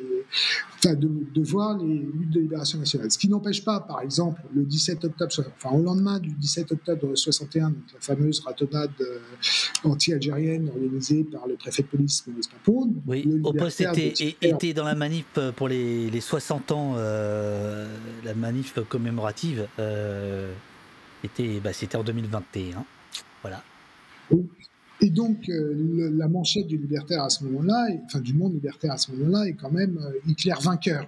Donc, euh, il, y a, il y a une condamnation des formes de répression. Hein. C'est, c'est-à-dire qu'il y a un impensé. Ce que j'ai essayé de montrer, c'est qu'il y a l'impensé libertaire et autour de, mais il y a quelque chose qui se passe, mais que les libertaires ne veulent pas voir parce que, parce que ça, ça, ça brise des tabous. Et il y, a, il y a un tabou autour dans la pensée libertaire. on, va, on, va, on va avoir des, des, moments plus, plus, plus glorieux, plus intéressants, me semble-t-il, plus, plus victorieux dans quelques, dans quelques instants. Ne, ne, vous inquiétez pas, les anards du chat, là, ne vous inquiétez pas. Mais je dois euh, parler aussi d'un truc que tu écris, page 181. Euh, tu parlais justement de, de, de, Maurice Joyeux. Maurice Joyeux, c'est quelqu'un qui, qui, va énormément compter. Et euh, Maurice Joyeux euh, va euh, continuer à témoigner son amitié au père fondateur du négationnisme, un dénommé Racinier, qui démarre par l'anarchie, qui, revient des camps et qui sera un des tout premiers à nier l'extermination. alors ça, je trouve c'est intéressant parce que tu, mets en avant qu'à un moment donné, la fraternité, l'amitié, euh, peut rendre aveugle, euh, si, si, si, je t'ai bien lu. Est-ce qu'on peut parler de, de, ça, même si c'est quelques lignes? Évidemment, il ne s'agit pas de résumer le mouvement anarchiste à ça, mais il y a eu aussi ça. Alors, ça renvoie à quelque chose de propre aux libertaires, c'est qu'effectivement, ils ont beaucoup de mal. Euh, l'amitié est supérieure en fait aux politiques. Et un ancien libertaire reste euh, de la. Enfin, c'est un peu dans les familles, on se fâche, mais pas forcément tout le temps. Et ça reste de la famille. Et donc, quand Racine, donc Racinier qui va être exclu du mouvement libertaire, hein, euh, qui sera exclu de la fédération euh, euh, quand, mais il y a un certain nombre de, libertaires qui resteront proches de lui. Et Joyeux fait partie de ceux qui, au nom de cette amitié passée, au nom de, commun, de combats communs sous sous drapeau libertaire refuseront de rompre. Il y a un deuxième exemple que j'ai découvert tout à fait récemment, c'est l'amitié entre Georges Brassens et Armand Robin. Armand Robin était un poète libertaire, très proche de Brassens. Brassens lui a même offert un appartement avec ses droits d'auteur parce que l'autre vivait dans, la misère. Et euh, Armand Robin, à la fin de sa vie, en 1905, juste avant, juste avant sa mort, euh, donc il meurt en 61 et il commence à dériver en 1958-59 en écrivant dans un journal qui s'appelle La Nation française, journal qui est proche de l'extrême droite maurassienne. Et Brassens ne lui retire pas son amitié de, de la même manière. Et donc le fait d'avoir participé à un moment ou à un autre à, cette famille fait que l'amitié est plus forte. Ce qui, veut, ce qui n'est pas le cas pour tous les libertaires, hein, parce que Paul Racinier, par exemple, a été exclu euh, du mouvement libertaire par un autre Maurice qui était Maurice Lézan, qui euh, disait non, là il y a une de fracture qui est trop importante, qui, est, qui est contraire à nos principes, euh, c'est c'est le fait de participer à une revue d'extrême droite ou à et de tenir des propos antisémites. On n'est pas l'anarchisme n'est pas. Alors, il y a toujours des antisémites chez les anarchistes. C'est très minoritaire, mais ça a toujours existé pour pour une multitude de raisons. Mais euh, là, c'est euh, là, c'est une ligne de rupture et le mouvement anarchiste. Je reprends une autre formule qui est une formule de Camus euh, à propos de, de Céline. Ce serait parce que en 50, quand Céline revient en France, il y a une partie des libertaires qui disent c'est un grand écrivain, donc il faut le réaccueillir. Et Camus, qui était très très proche des anarchistes à ce moment-là, dit non, le mouvement libertaire va se déshonorer en acceptant de soutenir cet écrivain. Et, de même, il n'y a pas à se déshonorer euh, à cause de, en soutenant un antisémite. Donc il y a vraiment cette, euh, cette tension qui existe. Est-ce qu'on choisit l'amitié ou est-ce qu'on choisit le, le, politique? Et euh, Joyeux, à la fin de sa vie, a toujours dit qu'il avait toujours préféré privilégier l'amitié par rapport, par rapport au politique. Alors après, c'est des amitiés qui sont aussi à donner données variables. Hein. Ça n'empêche pas les ruptures. Est-ce que le chat qui, qui, qui, discute de la question de, de, l'anarchie comme un mouvement euh, euh, suprémaciste blanc. Est-ce qu'on peut se poser la question comme ça ou pas? Et d'autres euh, te, te, te, reprennent au vol, hein, disent que tu oublies le MLNA, le mouvement libertaire nord-africain, très présent dans les luttes de libération. donc attention, hein, tu as, as, des connaisseurs et des connaisseuses dans le, dans, le chat. non, mais sur la question trois personnes hein, quand même. Donc euh, c'est Henri, Martin et deux autres, c'est un tout petit mouvement. Euh, je crois que j'évoque même quand même dans le livre, mais, c'est vraiment quelques militants euh, qui, qui disparaissent très très vite de de la scène politique algérienne, si on veut. mais du coup, j'en ai oublié la question. sur le, sur le, une forme de racisme larvé ou de suprémacisme blanc qui serait charnié par. Non, c'est pas du suprémacisme puisqu'ils sont anticolonialistes. Euh, après, il y a, je pense, beaucoup plus le fait qu'ils ont été formés à l'école de la République et l'école de la République au temps où euh, la République ne pensait que dans le cadre de, de l'État-nation. Et donc, ils appliquent cette grille de lecture à, euh, si on me permet l'expression, à l'insu de leur plein gré, euh, mais il y a cette dimension très jacobine qui est, qui est présente. C'est amusant même pour une pensée qui se veut fédéraliste, anti-étatiste. Et c'est ce jacobinisme ou ce, cette, euh, cette éducation française, entre guillemets, qui est très présente chez les militants libertaires en France. On ne retrouverait pas exactement la même chose en Suisse, en Italie ou, aux États-Unis, où il y a une diversité beaucoup plus grande. Mais là, pour le coup, il y a, il y a des y a des liens qui sont, euh, enfin, qui sont liés au fait qu'une partie de, enfin, les anarchistes en France résonnent avec la culture nationale euh, dans le cadre d'une d'une société euh, d'une société nationale. Et du coup, ça pose, c'est vrai qu'il y a un côté un peu franchouillard chez certains libertaires qui est, qui est présent. Tant qu'à faire du suprémacisme blanc, non, je pense que la question de l'égalité est plus importante, mais il y a des impensés sur certaines choses on, la question des On, avance et euh, je crois que c'est la Béline qui demande euh, quand est-ce qu'on va parler du punk. On y arrive, on y arrive. Mais d'abord, les années 60, tu as donné le nom Brassens, Brassens Georges, et il y a tout un chapitre intitulé L'anarchisme dans la culture, un creuset culturel ou une affirmation de la bohème. Et tu sembles accorder beaucoup d'importance euh, aux arts comme euh, vecteur d'anarchisme. Alors il y a d'abord euh, Brassens, dont je ne peux que m'empresser de citer cette phrase que j'adore de Brassens, c'est dans une interview. Je suis anarchiste au point de toujours traverser dans les clous afin de n'avoir pas à discuter avec la marée chaussée. Euh, donc il y a d'un côté la chanson Brassens, Brel, euh, mais surtout surtout Brassens, Ferré évidemment. Euh, et puis il y a aussi les situationnistes. il y a le monde du polar avec André Léna, le regretté André Léna, formidable auteur. Léo Mallet qui lui aussi pas toujours très très très très propre, on va dire, mais qu'importe. Bref, donc tu sembles dire que dans les années 50-60, l'anarchie vit, va va vivre son printemps quelques temps plus tard parce que euh, ces gens-là euh, ont soufflé sur les braises. oui, parce que l'anarchisme dans les années 50, au début des années 60, est, est atome. Il reste le groupe Louis Michel et c'est à peu près tout le, monde libertaire euh, survive. La librairie, la librairie libertaire est toute petite, mais il y a quelque chose de paradoxal qui est qu'un, enfin, deux ou trois chanteurs qui vont percer euh, dans, dans la sphère médiatique, dans le début de la sphère médiatique, impose des thématiques qui sont très libertaires, hein, que ce soit, on va prendre les deux plus connus, qui sont Georges Brassens, La mauvaise réputation, ou Le marché de Brive-la-Gaillarde, même si c'était interdit. Leurs disques sont vendus à plusieurs euh, milliers d'exemplaires. Écoutez, quand on discute, alors c'est souvent les sociologues, ils pensent pas, il y a eu plusieurs enquêtes sur, euh, sur 68, et j'étais surpris parce qu'à chaque fois, je vois ni le nom de Brassens, ni le nom de Ferré.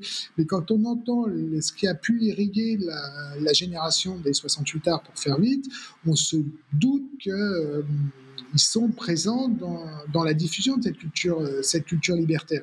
Et donc, c'est comme l'anarchisme ne passe pas par les moyens de propagande traditionnels, c'est qu'il passait par autre chose pour qu'il y ait un tel écho euh, dans les années 70.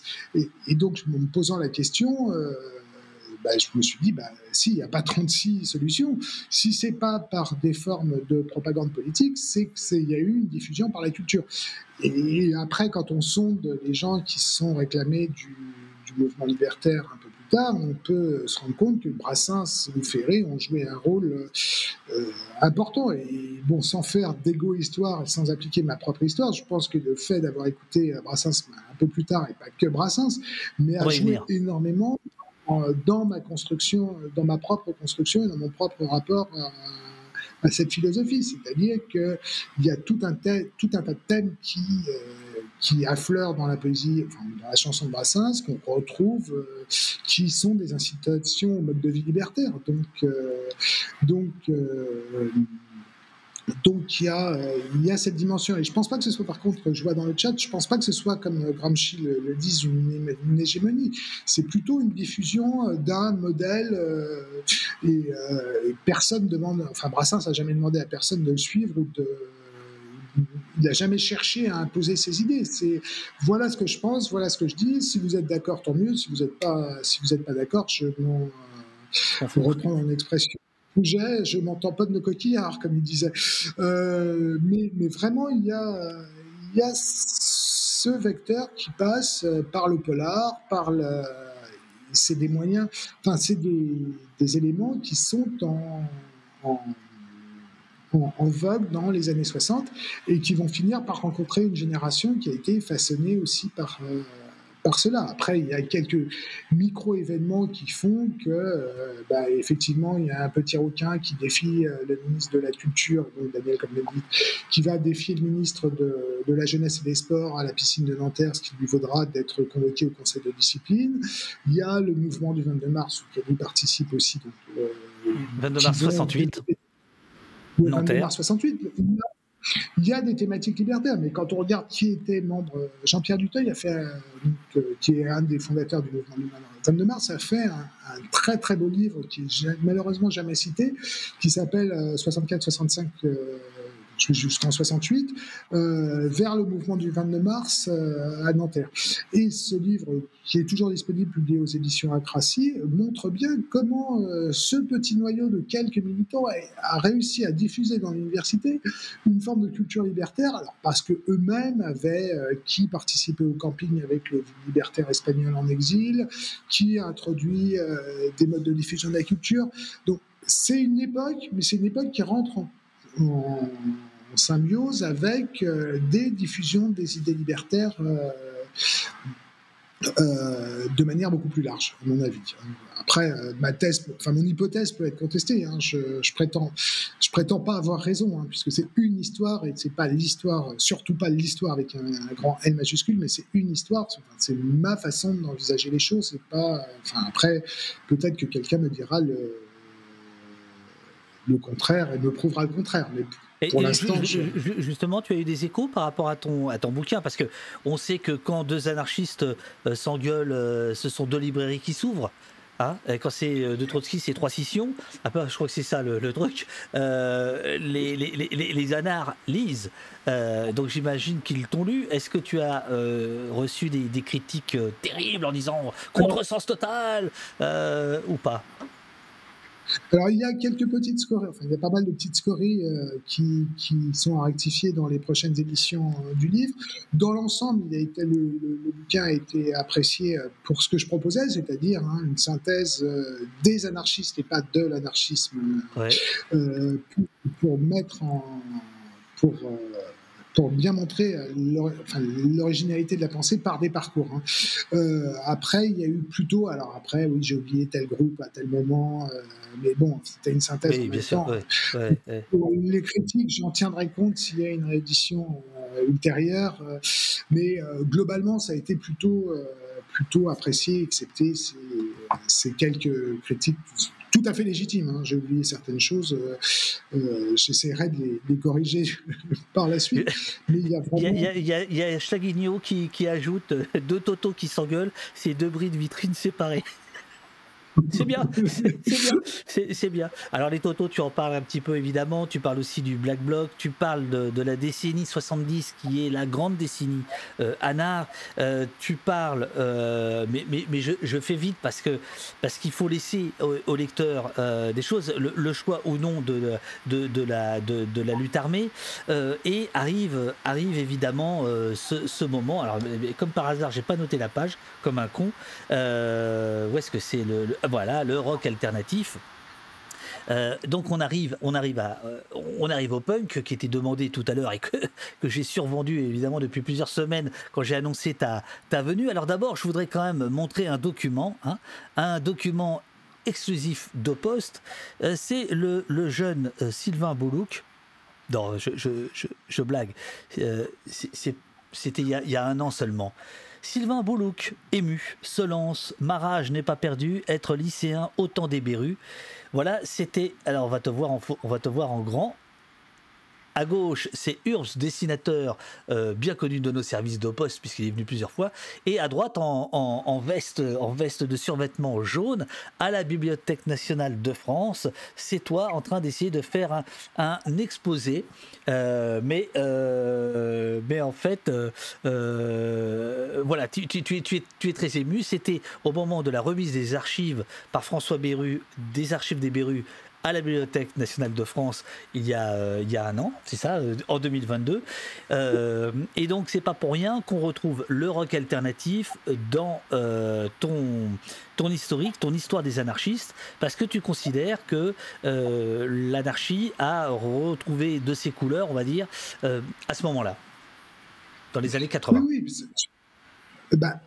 Alors, c'est pas uniquement les Bérus, c'est-à-dire que c'est toute la, toute la contre-culture qui naît un peu, alors coïncidence ou pas, avec Radio Libertaire euh, qui naît, en 1981, et puis la diffusion de, de ces différents groupes euh, de rock alternatif. Alors, il n'y avait pas que les Bérus, les Bérus ont été le, fer de lance, et euh, donc il y a Nuclear Device, j'en oublie les autres du coup. Il y, a pratiquement toute l'écurie, l'écurie bondage, on va dire. Voilà. Oui, l'écurie bon, enfin ça tu connais mieux que moi. Euh, euh, et, donc, euh, ça a redynamisé le mouvement libertaire à ce moment-là, puisque c'est aussi l'apparition du réseau No Passaran contre le Front National qui était en train de monter, des sections carrément anti-Le Pen qui étaient un des groupes qui n'était pas exclusivement libertaire, mais où les libertaires jouaient un rôle important, et ça a redynamisé dans les années 80 les modalités euh, et l'action libertaire qui étaient en train un peu de s'essouffler depuis euh, l'arrivée de la gauche au pouvoir. Et les Bérus ont cristallisé, à mon avis, ils ont cristallisé ce phénomène en étant capable de rassembler, alors certes on était minoritaire, mais en étant capable de rassembler un 6000 personnes euh, pratiquement sans publicité, enfin sans, aucune publicité en fait au Zénith euh, en 1986 ou 88.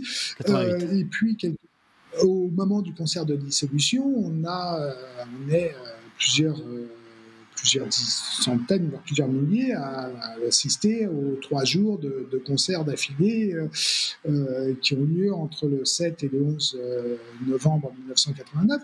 Et donc les Bérus ont vraiment cristallisé une façon de penser l'anarchisme une redéfinition peut-être à un moment de l'anarchisme avec aussi des, éléments qui souvent qui sont un peu liés, qui ont un peu provoqué aussi l'éclatement des Bérus, sur, sur la question de, des droits de l'homme dans les pays d'Asie du Sud-Est. Et là, il y avait un clin d'œil, parce qu'on voit sur l'image, il y a un clin d'œil. La, la, veste jaune, en fait, est le drapeau originel. C'est un double clin d'œil, hein, c'est aussi une blague avec François. la veste jaune a trois bandes rouges qui renvoyaient au drapeau enfin, au drapeau vietnamien originel. Et comme François a fait sa thèse en histoire sur François, le, chanteur, François Beru. François, chanteur euh, des Beru, a fait sa thèse sur le mouvement nationaliste vietnamien. C'était un clin d'œil, euh, enfin, c'était un private joke qui, euh, qui, qui devient Indochine dans le dessin, mais c'était un, jeu de mots entre lui et moi. Mais, et donc, c'est vrai que c'était Là, c'est pointu, mon gars. c'est pointu. Ah euh... C'est mon joke Donc, euh, non, mais sinon, ce, ce, colloque était assez émouvant parce que c'est vrai que c'était euh, une des premières fois où euh, c'était un peu pour moi faire de l'égo-histoire. pourquoi, en fait, pourquoi, je, pourquoi les Berus ont tant compté dans dans ma formation et dans. Alors attends, attends, attends, parce que là, excuse-moi, je t'ai coupé, je voulais pas te couper. Toi, tu l'as entendu, le chat n'a pas entendu. Il y a les Berus, effectivement, mais on va se faire un petit plaisir. Euh, nous sommes, je crois, de mémoire sur Guniaf Movement, label euh, de Rico Baldoro, enfin bref. Euh, Franzineux, les héros du peuple sont immortels. Oh là là, quelle histoire. Si, si, vous avez entendu. Eh ben, vous avez entendu. Là, vous allez l'entendre en entier. Parabellum, je crois que c'est en 84. Anarchie en Chiraki. Là, on est en plein dans le sujet, on va le mettre. Moi, je vais me faire un petit café en attendant. On se retrouve dans 3 minutes.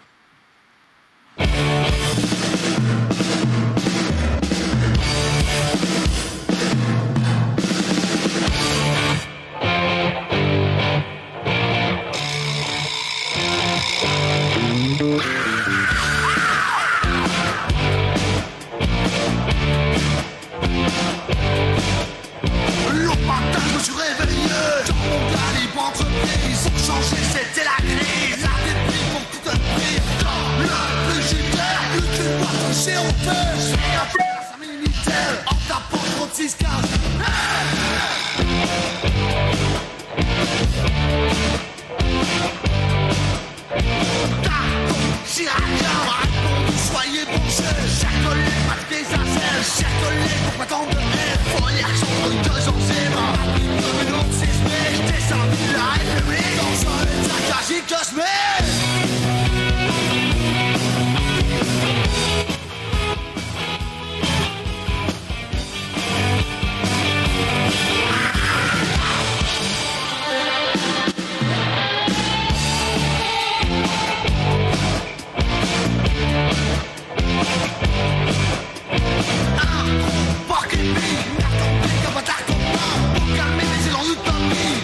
Thank you.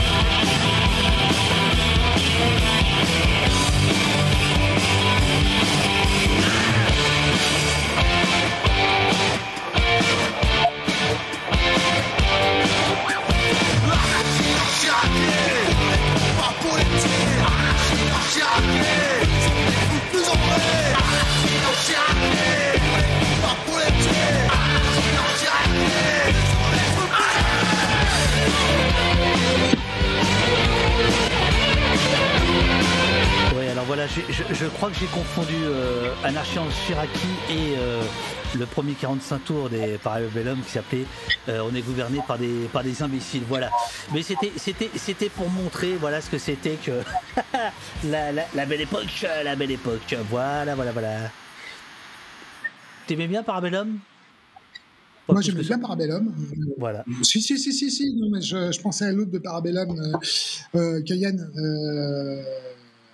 qui est un peu plus tardive. Euh, ah, hum, la reprise de. bah si, ça s'appelle Cayenne, je crois. C'est Cayenne, absolument. Oui, oui, oui. oui. Vive les enfants de Cayenne, à basse de la sûreté, c'est bien Parabellum, mais c'est un peu plus tard. Je crois que c'est 86. C'est un peu plus. Non, non, non, j'aimais bien Il y a pas. Enfin, bah, j'ai baigné là-dedans, hein, donc ça va de, de, de tout, de tout, ouais, toute la mouvance du rock alternatif, euh, avec après certains groupes euh, qui étaient plus agréables que, enfin que j'aimais plus, Nuclear Device par exemple, j'aimais plus euh, côté, il y avait un côté aussi plus reggae dans Nuclear Device qui me plaisait bien aussi. Enfin, c'était, mais bon, c'était une génération. Nuclear Device, groupe, groupe de Mans, du Mans, voilà. Voilà, absolument, absolument. Donc, on, on, arrête là peut-être notre, notre conversation, sachant que toi, ton livre vient euh, jusqu'à jusqu'à aujourd'hui, puisque tu parles des, tu parles des ZAD, euh, tu parles du Black Bloc, euh, là aussi qui va avoir, va y avoir les anards par rapport au Black Bloc vont avoir deux positions pour aller très vite, pour schématiser ceux qui, enfin, qui participent et ceux, qui, et ceux qui considèrent que euh, c'est une forme d'autoritarisme euh, qui se met en place et qui, qui vont s'en éloigner. Si j'ai bien, si j'ai bien lu ce que tu, ce que tu disais. Il y a enfin, même trois positions. Il y a ceux qui laissent faire en disant nous, ça ne nous concerne pas, mais euh, chacun agit comme il veut. Ceux qui sont plutôt hostiles en disant c'est pas une forme d'action, finalement ils rentrent dans la société du spectacle et c'est du masculinisme entre guillemets, ou de l'autoritarisme, et puis ceux qui, au contraire, pensent que c'est le schéma insurrectionnel qui est un schéma d'avenir. Donc on a effectivement de nouveau une triple, une triple possibilité de d'interprétation et voire d'action euh, chez, les, chez, les militants, chez les militants libertaires. Euh, donc il y a cette dimension et on retrouve sur chaque thème, thème de la société, en fait, une multitude de choix et ce qui montre qu'il y a cette diversité des anarchistes, voire des anarchismes possibles. Euh, plusieurs euh, questions, euh, si tu as encore deux, minutes, Sylvain. une question de DY que je salue la salle dans laquelle je suis. Eh, c'est ça, je, sens qu'il y a la pression des collègues là. Ah, le bon truc de l'éducation nationale. Alors, juste une question de DY euh, que je salue, que j'embrasse, qui a fait encore des super illustrations pour le site au poste.fr. Existe-t-il des ouvrages ou des travaux sur les liens entre les mouvements punk et les mouvements politiques, communisme, anarchisme, féminisme? Ben, Il y a un groupe de, donc, les chercheurs qui ont organisé le colloque là à la Bibliothèque nationale, donc Selven Serre et euh, Luc Rouban, qui animent un programme qui s'appelle le programme Punk is not dead.